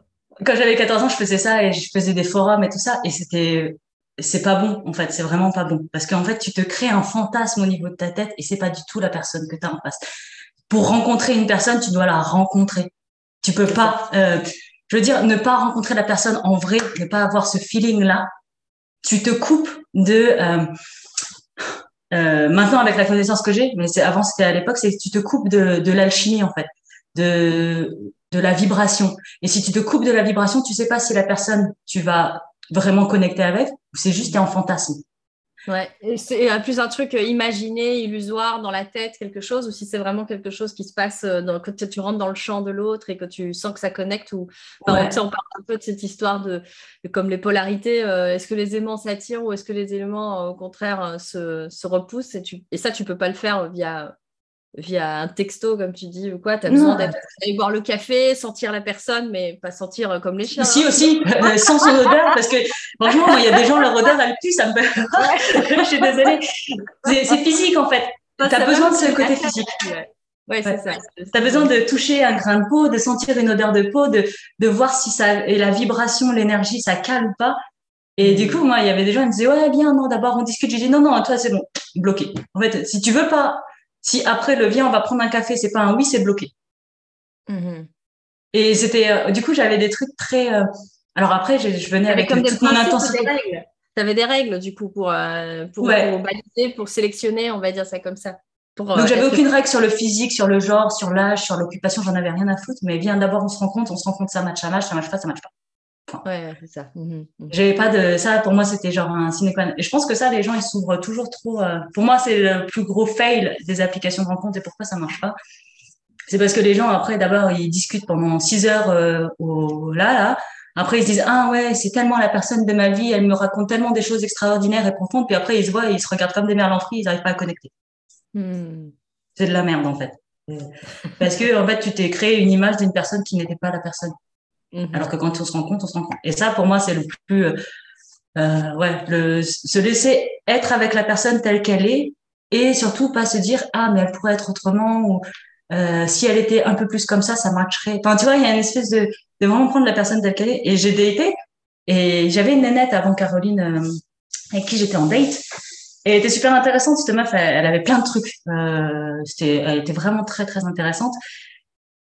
Mais elle n'était pas à l'intensité de ce que moi je de ce que j'étais en fait je sais pas comment expliquer tu sais c'est euh, moi j'arrivais avec mes quatre ans de célibat avec une connaissance de moi-même et de ce que je voulais tellement dingue et pointu que en fait il fallait que tu te mettes tout de suite euh, au diapason sinon ça marchait pas mmh. et on fait un premier date c'est cool ça se passe bien euh, on discute on fait un deuxième date puis sais, je sens un espèce de flottement euh, des gens indécis là, des gens qui savent pas ce qu'ils veulent, ils ont envie mais ils ont pas envie, ils veulent te dire oui mais ils veulent te dire non. Ah c'est bon, ça m'a saoulé. Hein. Troisième date, c'était fini, on se parlait plus. Hein. J'ai dit vas-y dégage. Hein. J'ai dit tu veux, tu veux pas en fait. Avec Caroline, on dit on a fait la. Je pense que quand on s'est mis ensemble, ça a été le moins romantique de la terre. Parce qu'avant de se mettre ensemble, on s'est posé dans une salle de réunion et on a dit ok, c'est quoi ton besoin de vie? Tu veux vivre ensemble, d'accord. Tu as des enfants, ok. Comment est-ce qu'on fait les enfants? Tu veux pas les élever seuls, ok. Ça veut dire qu'on vit ensemble, ok, très bien. Est-ce que on n'était pas encore ensemble qu'on avait déjà décidé? Tu veux un coup d'un soir ou tu veux pour toute la vie? C'est pour toute la vie, ok. Moi c'est pareil, ça m'intéresse pas les relations d'un soir. Et tu vois, en fait, on est, tout de suite. ouais, c'est ça. C'était tout de suite parce que vous saviez l'une et l'autre ce que vous vouliez. Parce que c'est ça que tu dis en fait, c'est que il y avait une genre de prise de décision ou de euh, tu vois, tu parlais de choix délibéré tout début, à un moment donné, euh, par rapport à, ces. Enfin, c'est ça, j'ai un peu, l'impression que dans tout ton parcours, tu t'es tellement exercé à plein d'endroits différents dans ta vie à faire des choix délibérés. Bah, arrêter les addictions, c'est un choix délibéré. Euh, aller, aller, au boulot avec le sourire ou voir ça comme un jeu, c'est un choix délibéré. Euh, voir ton licenciement comme euh, voilà, c'est aussi un choix et voir que la solitude, ben, tu l'as choisi euh, quand tu es en voyage ou pas et avec qui tu connectes ou pas, que tu vas sur une appli, tu poses aussi tes règles. Enfin, tu sais ce que tu veux et ce que tu veux pas, donc c'est bien calé. Et puis en face de toi, quand tu as quelqu'un, enfin, je comprends ce que tu veux dire, dans quelqu'un qui est dans ce même espace, bah, du coup, ça fit direct. Il n'y a pas besoin de. Il n'y a, a plus de blabla. On va direct à l'essentiel, on perd plus de temps euh, et, on sait que c'est calé, en fait.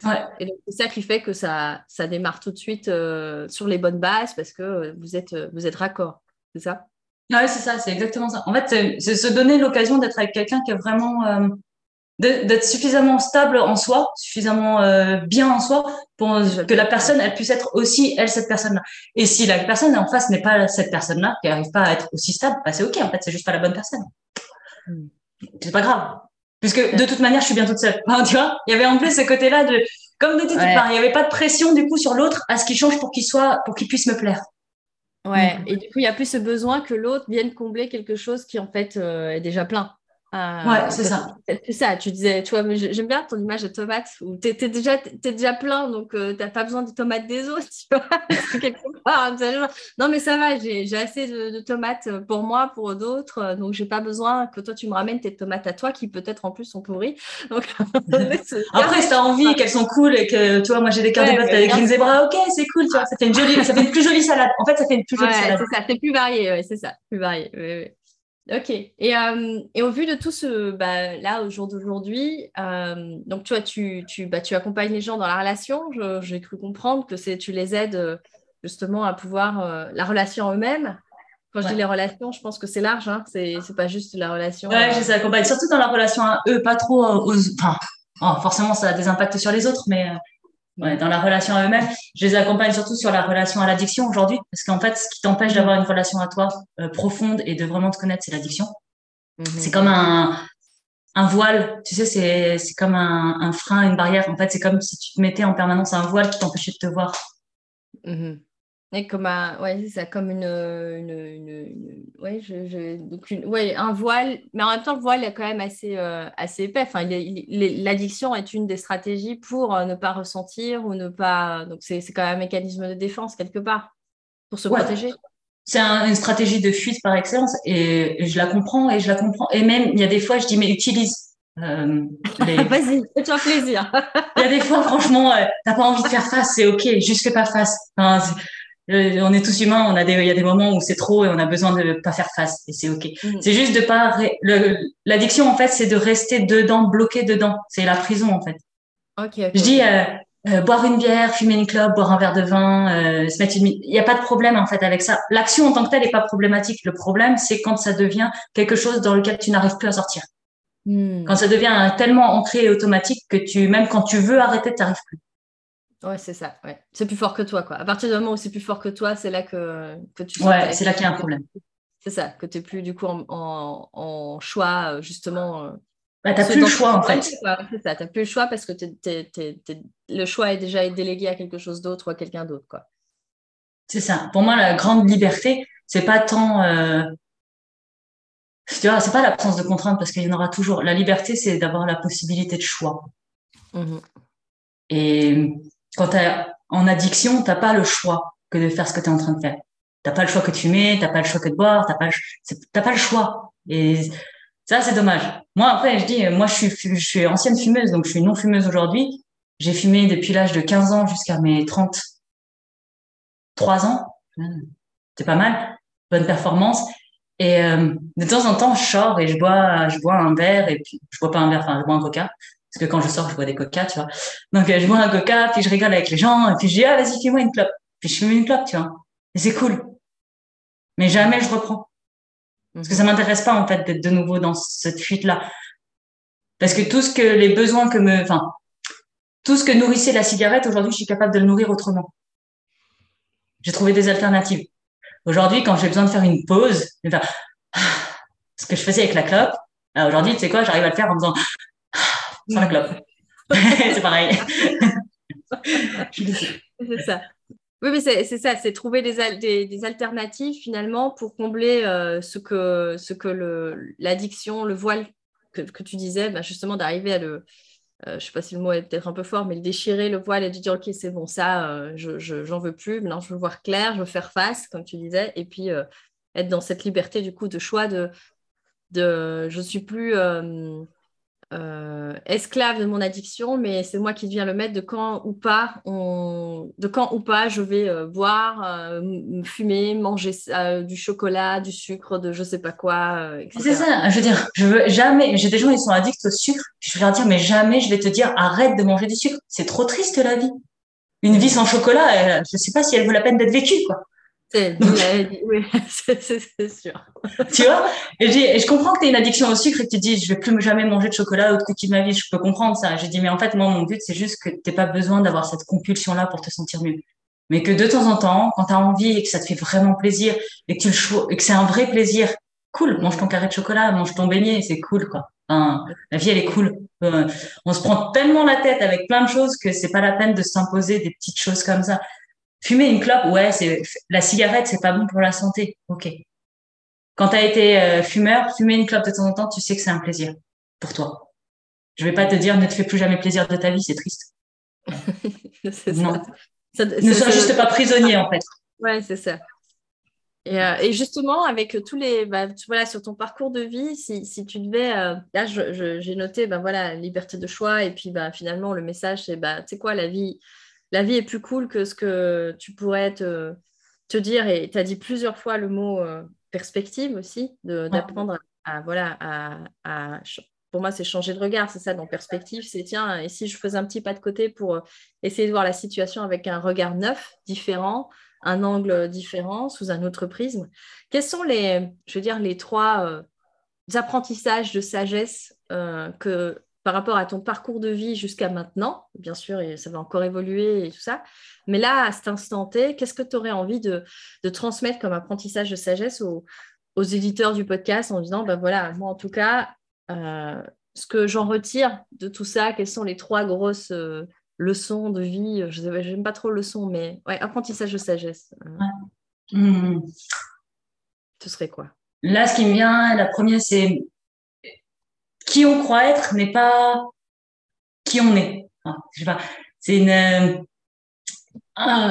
à l'instant présent, on a toujours une image de qui on est, de ce qu'on pensait, de ses capacités, de ses limites, de ses croyances, de, enfin, de qui on est, de l'identité qu'on a. Et ça, c'est pas nécessaire que ce soit celle de demain, tu vois. on n'est pas obligé d'être la même personne demain. On a le droit d'être complètement différent. On a le droit.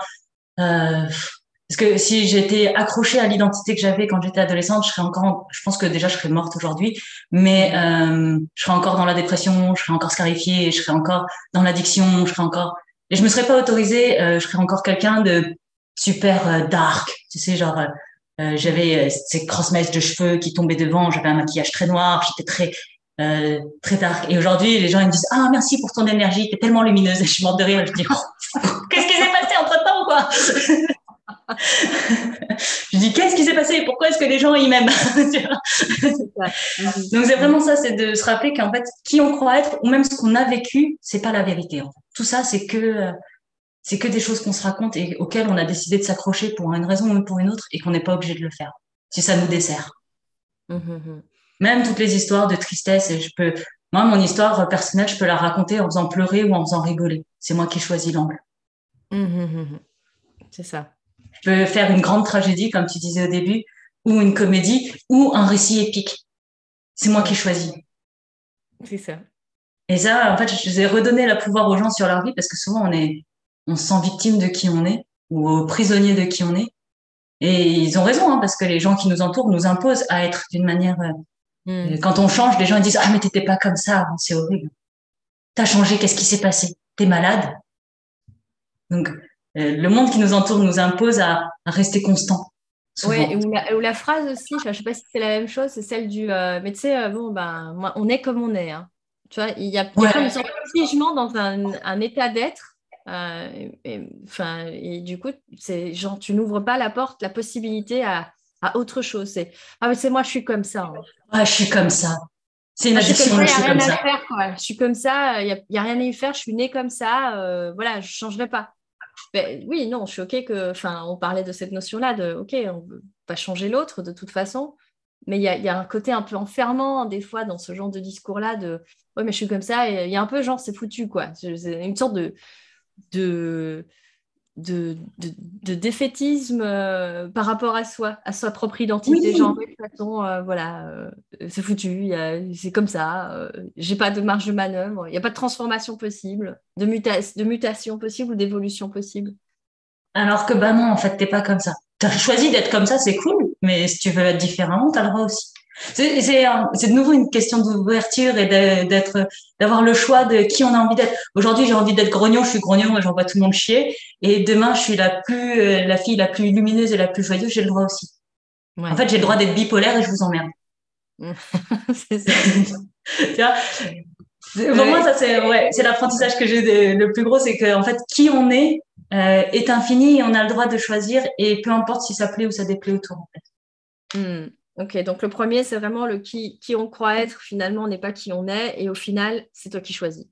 Ouais. C'est toi qui choisis, indépendamment de, de toutes les, justement, les, les injonctions, comme je disais, on a, on a effectivement tous injonctions qui sont euh, de l'extérieur, mais qu'on internalise aussi, hein, qu'on a, qu'on après, ah, euh, que, voilà, une fois qu'on nous l'a dit une fois, après, on a du mal à, à soi-même, alors qu'il n'y a plus les petites voix euh, extérieures qui sont là, on continue à entretenir le truc. Non, mais c'est pas c'est pas comme si, c'est pas comme là, je peux, je peux je peux. Enfin, il y a un peu cette, cette catégorisation de bien mal. Donc j'ai le droit d'être comme ça, mais j'ai pas le droit d'être comme ça. Donc euh, je trouve ça, ouais. Et c'est, et c'est, libérateur. Donc tu parlais beaucoup de liberté euh, pendant le pendant l'échange. Euh, et donc bah, c'est libérateur de finalement pouvoir dire bah, c'est moi qui choisis qui je suis. C'est aujourd'hui. Quel est le pour reprendre un peu ton image de la pièce de théâtre, au final, c'est toi qui choisis le rôle que tu joues aujourd'hui dans la pièce quelle facette j'ai envie d'incarner aujourd'hui. C'est exactement ça. Pour moi, c'est super. On est notre propre pièce de théâtre à l'intérieur de nous. Hein. D'ailleurs, c'est une image que j'utilise souvent avec mes clients pour aller leur faire rencontrer les différentes parts d'eux. Et c'est ça, en fait. On est un théâtre à l'intérieur de nous et on a le droit de mettre quel masque. Tout le monde dit, ah, c'est mal de porter un masque. Si, si, porte un masque, mais pas toujours le même. Choisis-le. Délibérément, en conscience et avec beaucoup de joie. Genre, aujourd'hui, j'ai envie d'être une connasse quand, temps ça m'amuse. Ouais. C'est ça. OK. Et ça fait bien. Mhm. Euh, si je devais aller sur un deuxième, c'est, je, vais rebondir parce que je pense que tu l'as dit, c'était le bien et le mal. C'est très, très, euh, ça pour moi, c'est un truc, c'est une notion qui est très, très relative. Euh, il y a des choses qui m'insupportent, mais ça m'insupporte moi. C'est pas mal. La notion de bien et de mal, pour moi, j'en fais, j'ai fait extrêmement attention parce que sinon, c'est comme ça qu'on se retrouve avec la guerre en Irak, avec des terroristes, avec euh, beaucoup d'intégrisme, d'extrémisme, euh, de loi contre l'avortement, de, euh, en fait, toutes ces notions de bien et de mal, ça me dérange profondément parce que je trouve ça très enfermant, ça divise, ça sépare. Il y a toujours le bien et le mal d'un côté. Et en fait, pour moi, à tout le monde, c'est toujours tout bien. Hein. Je n'ai jamais connu quelqu'un qui faisait quelque chose de mal. J'ai connu que des gens qui faisaient parce qu'ils étaient, eux, se sentaient mal, ils étaient en souffrance, ou parce qu'ils pensaient qu'ils étaient en train de faire quelque chose de bien. J'ai jamais connu quelqu'un qui disait tiens, je vais faire ça, c'est mal, ça a l'air cool. jamais. Et on pourra, enfin, même, j'adore prendre par exemple Hitler. Hitler, c'était pas quelqu'un de mauvais, c'était quelqu'un qui essayait de sauver son pays. Enfin, avec ça, ouais, c'est ça, avec son prisme, avec sa stratégie, etc. donc, euh, du coup, c'est ça. Donc, avec la notion de, j'aime bien cette nuance que tu as apportée sur le, ok, ça m'insupporte, moi, je peux avoir un avis très subjectif sur, euh, sur une position, sur, sur, voilà, sur quelque chose, mais euh, tout en étant vigilant, du coup, à cette notion de, je sais que bien et mal, parce que là, tu vois, tu as beaucoup parlé de, de, mal, et moi, il y a un peu aussi l'équivalent au niveau du bien. Tu es quelqu'un de bien quand... Euh, quand tu es démuni et que tu donnes, euh, tu vois, le vœu de chasteté, euh, pas chasteté, de pauvreté. J'ai un peu mélangé les trucs. mais tu vois, cette notion de, ouais, tu es quelqu'un de bien quand, bah, quand tu fais plaisir. tu es quelqu'un de bien quand tu es parfait. tu es quelqu'un de bien quand, quand tu fais vite. Enfin, tu sais, toutes ces injonctions, enfin, ces différents drivers et, tout le reste encore. de, et, ce truc de Ah, mais elle, c'est une personne bien. Mais en fait, on sait rien du tout. Je ne sais pas d'après quels critères que, tu projettes que cette personne pourra revenir un peu, tu vois, faire un peu le parallèle aussi avec l'application là dont tu parlais. C'est intéressant parce que c'est aussi une projection. Même sans application, on passe notre temps en fait à projeter Ah oui, euh, euh, ce couple-là a l'air heureux, épanoui, ou Ah oui, euh, cet enfant-là ah, moi, j'aimerais tellement avoir un enfant calme comme ça. Parce qu'on projette que c'est bien d'avoir un enfant sage. Euh, oui. Comme ça. Euh, et, et rien ce qu'il vit au quotidien, ce pauvre enfant. Peut-être qu'il est trauma de ouf, tu vois.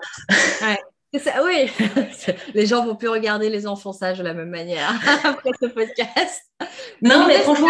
En fait, on peut aussi euh, partir dans la séparation avec le bien. Parce que oui, il y a le mal, euh, il y a le terrorisme, etc. Mais en fait, j'ai l'impression qu'il y a ça il y a l'opposé extrémisme de, de, de l'opposé du bien qui existe pareil et qui est tout aussi euh, euh, euh, je ne sais même pas comment dysfonctionnel ou je sais, je sais pas si ouais, mais c'est toxique ouais toxique. voilà le mot c'est ça et, et, je trouve qu'il y a beaucoup d'injonctions à justement à ça et on ne se rend pas compte on se dit que c'est toujours bien là comme tu dis moi, je fais partie des héros. Hein. Moi, je suis des gens qui sauvent le monde. Euh, moi, je suis quelqu'un qui est toujours honnête. Mais vraiment, comme moi, j'aime bien toujours poser la question vraiment. toujours. tu es toujours honnête, tu dis toujours la vérité. Tu fais toujours que le bien. C'est ça, exactement. Et euh, ouais, donc, euh, ouais, cette notion de séparation aussi, de faire le distinguo entre le bien et le mal. Du coup. Ouais, ça pour moi, c'est vraiment un truc avec un peu de perspective, justement, en changeant de perspective, en adoptant la perspective des autres ou en regardant différemment une situation, on se rend toujours compte que c'est très surfait cette notion, hein, la morale, tout ça, non. Euh... Après, il y a des questions de bien-être individuel, de bien-être collectif. Là, on commence à s'intéresser. Et encore, même dans ça, ah, tu vois, moi-même, les questions, c'est très, euh, très polémique ce que j'aime faire, ce genre de truc, mais euh, toutes les questions de pollution, de réchauffement climatique, de trucs, enfin, tu vois, ça pourrait être affreux, mais si tu prends d'une autre perspective en disant de dire, OK, si tu regardes bien, l'humanité, euh, même la nature telle qu'on la connaît aujourd'hui, elle est le résultat de la pollution des bactéries anaérobies qui ont rejeté du, de l'oxygène au début dans l'atmosphère. Au début, il n'y avait pas d'oxygène dans l'atmosphère. Il y a des bactéries qui ont commencé à péter de l'oxygène. Et nous, on se dit, ah, cool, un gaz toxique, génial, on va survivre grâce à ça. Donc, en fait, on survit grâce aux P pollués de petites bactéries qui sont venues avant nous. Donc, peut-être que toute la pollution qu'on produit, c'est sert juste à terraformer la Terre pour une prochaine espèce qui n'est pas la nôtre. Nous sommes les, petites bactéries qui pèteront à notre tour. et tu vois, donc du coup, après, ce discours super moralisateur, on est une espèce méchante et mauvaise, on détruit notre environnement et on fait des trucs affreux. Ouais, ok, cool. Mais est-ce que c'est vraiment le cas, en fait? T'en sais rien, parce que peut-être que dans 10 000 ans, il y aura une autre espèce qui aura été tellement heureuse qu'on ait rasé la surface de la Terre à coup de bombes nucléaires, quoi. Parce que eux, ils vont thrive sur euh, les radiations. C'est ça. Et ça, nous, on n'en sait rien. Et en fait, du coup, toujours de reprendre ces perspectives-là, ça permet d'ouvrir et de, surtout pour soi, hein.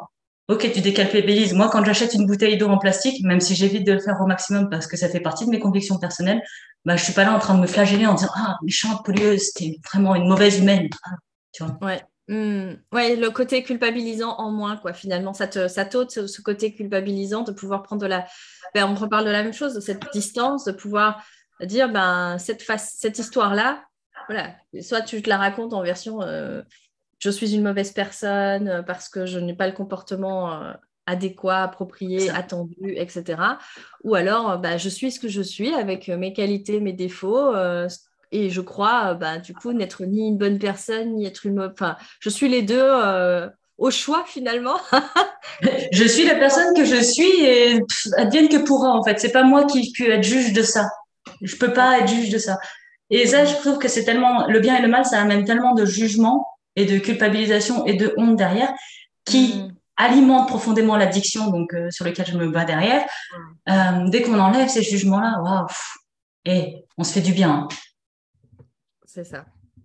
Oui, la honte et la culpabilité, c'est quand même deux, euh, en termes de résilience, c'est deux, deux inhibiteurs, enfin, c'est deux, deux, éléments qui l'empêchent, la résilience. Quand ah tu es dans la culpabilité, dans la honte, c'est impossible de, euh, d'arriver à, rebondir, justement, puisque tu, tu peux rester embourbé là-dedans et, comme tu dis, d'être dans cette, ce cercle vicieux de euh, Ah, je suis pas bien, ah, c'est pas bien, euh, tout est pas bien.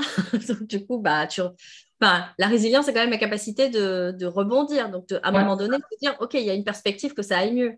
Mais si tu es tout le temps en train de, de ruminer, euh, tourner en rond et vers le bas de préférence, hein, parce qu'il n'y a rien de tel, bah oui, forcément, ça ne va, ça va pas amener une dynamique euh, qui va te permettre de vraiment avancer et de te développer harmonieusement quoi, par la suite. ça permet pas de ça permet de creuser en fait. Ça permet pas de rebondir la culpabilité. On creuse encore plus loin. Ouais, c'est ça, exact. Ça. Tu aggraves le, le, truc, quoi. Ok. Et si tu avais une, euh, un, troisième, euh, un troisième message à offrir à nos auditeurs, ce serait quoi? Euh, ah, Ça, c'est le, truc qui me revient. C'est un compte qui m'est revenu là comme ça. C'est This too shall pass. Ça aussi, ça va passer. Tout ce qui t'arrive dans ta vie, c'est vraiment la secours. Et c'est quelque chose qui est extrêmement difficile pour moi parce que j'aimerais que tout reste toujours pareil. Donc c'est une notion avec laquelle euh, j'apprends à, vivre euh, tout le temps et de se dire ok tout est toujours en train de changer et c'est ok et quand ça va pas c'est cool ça va passer et quand ça va c'est cool ça va passer. Donc euh, et que toutes les émotions en fait tout ce qu'on vit et ce qui est et même quand on est dans les plus grosses galères de la terre bah ça aussi ça va passer. Et quand on vit les trucs les plus extraordinaires, parce que c'est c'est les moments de joie extrême et tout ça, bah ça aussi ça va passer. Parce que souvent en fait quand on s'accroche tellement à la joie, derrière on vit tellement de nostalgie et de tristesse et de mélancolie et d'avoir on essaye d'y revenir à tout prix alors que ben non c'est fini en fait. Ouais, revenir au paradis perdu quoi. Et donc il y a quand même une sorte de, de frustration ou de quelque chose qui, qui, qui et ça revient avec au lâcher prise au final. Ouais ça, c'est lâcher prise, de pouvoir se dire autant, autant ce qui est bien que ce qui est enfin bien, agréable, ou désagréable dans, dans, ce que je suis en train de vivre là comme circonstance, et eh ben, de pouvoir ne pas être attaché à ça et de pouvoir être dans le lâcher prise par rapport à ça, de savourer l'instant présent. Enfin, il y a aussi à nouveau cette temporalité, comme tout à l'heure. J'ai l'impression que c'est bah, finalement, c'est avec cette phrase de tout ce qui t'arrive va passer, ça t'invite à, bah, du coup, concentre-toi sur le, le, cadeau de l'instant présent. quoi. C'est ça. Et puis, bah, si c'est pas un cadeau, c'est pas grave. Fume un joint, ça va passer. tu vois Après, pour moi, cadeau, tu vois, je n'ai pas précisé le cadeau, qu'est-ce qu'il y a dedans. Tu vois, pour moi, c'est juste une, le cadeau, tu as, un truc dedans. ouais, c'est clair. Après, tu vas l'ouvrir et toi, tu vas y mettre le jugement que c'est un caca, un caca cadeau ou est-ce que c'est un, cadeau magnifique, tu vois Mais il y a, ouais, dans, ma, dans mes croyances à moi, c'est forcément, il y a toujours un cadeau. Après. Ça, je suis d'accord avec toi. C'est juste qu'à plus ou moins long terme, le cadeau, il va se révéler. Tu sais, genre, euh, il y a le cadeau, genre, tu l'ouvres, tu fais waouh, ça c'était génial. Et puis, il y a celui tu l'ouvres, tu fais et puis trois ans après, tu dis ah en fait c'était génial. C'est juste que je l'ai pas vu sur le moment. C'est ça. Au moment où tu as ouvert, c'est un peu comme le truc de jambon que tu ouvres. Euh, au départ, euh, ça sent pas bon. Au départ, faut laisser un peu s'aérer. Et puis après, ah ouais, ok, le jambon, là, j'aime bien. ouais, c'est ça. C'est genre, euh, avec un peu de temps, tu dis, ah, en fait, c'était pas si mal ce truc. Mais c'est juste qu'il m'a fallu du temps pour intégrer la notion de cadeau. Pour moi, ça, c'est important, le, vraiment, cette notion de changement, ouais. Parce que mais ça rejoint aussi la question d'identité au début qui disait euh, je suis comme ça, bah non, je suis pas comme ça en fait. J'ai le droit de changer, j'ai le droit de pas être comme ça si j'ai plus envie de l'être. Mmh. Donc il y a une notion euh, ça, de mouvement qui va, tout est, tout est en perpétuel euh, équilibre, déséquilibre, équilibre, déséquilibre, mouvement où tu parlais de, ouais, de transformation tout à l'heure. C'est tout en train de changer de forme, de changer d'aspect, de changer de, de perspective. Moi, bah, ouais, c'est ça. Je, quand je vois ma vie, je me dis, en fait, ma vie, c'est une série de deuil et de renaissance. Je passe ma vie en deuil et en renaissance. Hmm. Et euh, du coup, ça paraît un peu triste parce que, ouais, j'ai des grandes périodes de tristesse. Je veux dire, mettre fin à quelque chose, c'est toujours, euh, ben, tu vis de la tristesse, en fait, là-dessus. Mais euh, ce qui est cool, c'est que c'est juste, ça t'apprend à accepter de plus en plus ce qui est et ce qui vient et ce qui arrive et que c'est OK et que c'est pas important de euh, de pas savoir qu'est-ce que ça va apporter, puisque de toute manière, ça aussi, ça va changer. Hein, tu vois? Et ça me permet, moi, de garder beaucoup de distance. Comme j'ai dit, hein, moi, comme j'ai un passé avec beaucoup de pensées suicidaires, la solution à tout, c'est de toujours mourir. Quand c'est vraiment la merde. et euh, bah, en fait, de se rappeler, bah, si tu passes ta vie dans la fuite en espérant la mort, moi, je suis pas contre le suicide. J'ai aux gens quand c'est vraiment trop souffrant, faites ce qu'il faut pour vous. Hein. Euh. J'ai pas de, tu vois, pas de jugement sur le c'est bien, c'est mal là-dessus. Euh, les gens autour de vous, ils vivront ce qu'ils ont à vivre, peu importe, peu importe où t'en es dans ta vie. Ce qui est important, c'est que tu sois cohérent avec ce que tu recherches. Moi, pendant longtemps, j'ai essayé de me suicider. Et puis à un moment donné, je me suis rendu compte qu'en fait, j'avais pas vraiment envie de me suicider. Donc, si j'ai vraiment pas envie de mourir, bah, je vais vraiment choisir de vivre. Mhm. Ouais, là on en revient à ce choix euh, où au départ tu es quelque part dans, dans une sorte d'indécision ou d'hésitation et donc euh, là c'est pas un choix délibéré, euh, même si là on est en train de parler voilà, d'un sujet ça peut peut-être paraître un peu fort comme sujet, mais c'est la même chose en fait. Qu'est-ce que tu choisis? C'est choisir de vivre ou de mourir, mais choisis ton camp en gros. Ouais, mais choisis vraiment en fait. Mais voilà, mais ne sois pas entre deux, hésitant, tu veux ça ou tu veux ça et finalement, ça, ça revient à donc, ce que tu disais de, de qu'est-ce que je crois être Est-ce que je crois être quelqu'un qui euh, a, voilà, va, va sans cesse euh, euh, être dans la. quelqu'un Je suis une personne dépressive et en plus, ça ne va jamais passer. Là, j'ai le combo parfait. Là, j'ai le combo parfait où finalement, bah, à ce moment-là, bah, je choisis délibérément de me dire OK, si c'est bien ça que je crois, que je choisis de croire, que ce sera jamais, toujours et tout ça, euh, bah alors choisis, euh, choisis, le camp de ceux qui disent ok moi je tire ma révérence, je sors de l'acte de voilà de la, de la scène de la pièce de théâtre de cette vie et puis basta. Mais comme tu dis après il y a aussi le rôle de celui qui finit par euh, par se rendre compte que ah bah non en fait le choix véritable c'est bah maintenant je choisis vraiment de vivre et de le faire à fond. Ouais. Et c'est un truc, bah, je me suis confrontée à ça il y a six ans en arrière. J'ai une de mes copines qui s'est suicidée il y a six ans, tu vois. Mm-hmm. Et ça m'a. J'ai dit, ah, ok. En plus, c'était venu un petit peu genre euh, en, surprise et en même temps sans être une surprise, tu vois. Et j'ai dit, ok. Et bah, en fait, ça m'a laissé vachement dans le, ok, moi, qu'est-ce que je choisis encore? Parce que, en plus, ce qui est intéressant, c'est qu'un choix, ça se refait. C'est pas toujours le même choix. En de toute façon, comme tout passe, et que donc ça, tu as besoin de revalider, euh, c'est pas gravé dans le marbre alors. Ouais. C'est ça. Et chaque jour, on doit refaire le choix de est-ce que j'ai envie de vivre aujourd'hui euh, Qu'est-ce que j'ai envie de me, qu'est-ce que j'ai envie de vivre aujourd'hui Qu'est-ce que je choisis de vivre aujourd'hui Comment j'ai choisi de vivre ma vie aujourd'hui Et ce que j'ai choisi aujourd'hui, c'est peut-être pas ce que j'ai choisi hier. J'ai le droit aussi. Ouais, c'est ça. Et c'est pareil pour mon couple, ma relation.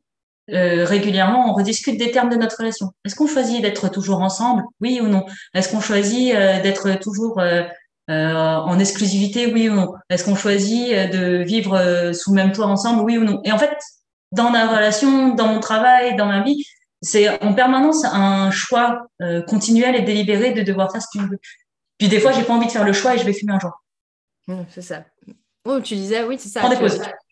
voilà, tu peux aussi t'autoriser à de temps en temps à dire, bah oui, ok, là, ce choix-là, je ne veux pas le prendre tout de suite. Je vais, je vais choisir l'option de la fuite, hein, comme tu disais, que ce soit quel qu'elle soit, euh, chacun ses stratégies de fuite, euh, pour, euh, pour finalement mettre ça sous le tapis jusqu'au moment où tu es, es, à un moment où tu, choix, tu, dois, tu dois poser un. Enfin, c'est pas tu dois, c'est.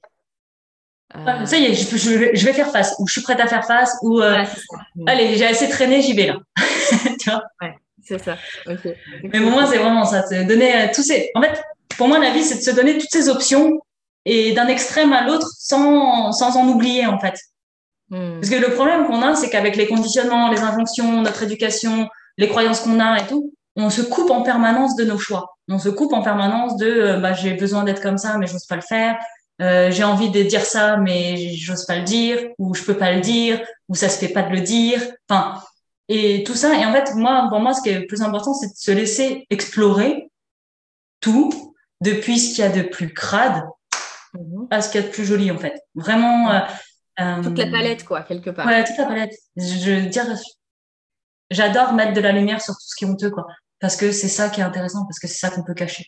Euh, je pense que je me serais bien entendue avec Jung, tu vois. J'aime bien le travail des ombres et tout ça. Donc, j'adore remettre en lumière ce qui est dans l'ombre, en fait. Mhm. Parce que pour moi, c'est plus on ouvre cet éventail-là, plus on est complet, et plus on est complet, moins on a tendance à, euh, à avoir une impulsion à faire de la merde. Hmm. on est à côté, on a, on, a moins à côté de soi aussi, donc forcément les choix sont plus, euh, plus justes par rapport à soi. Ouais.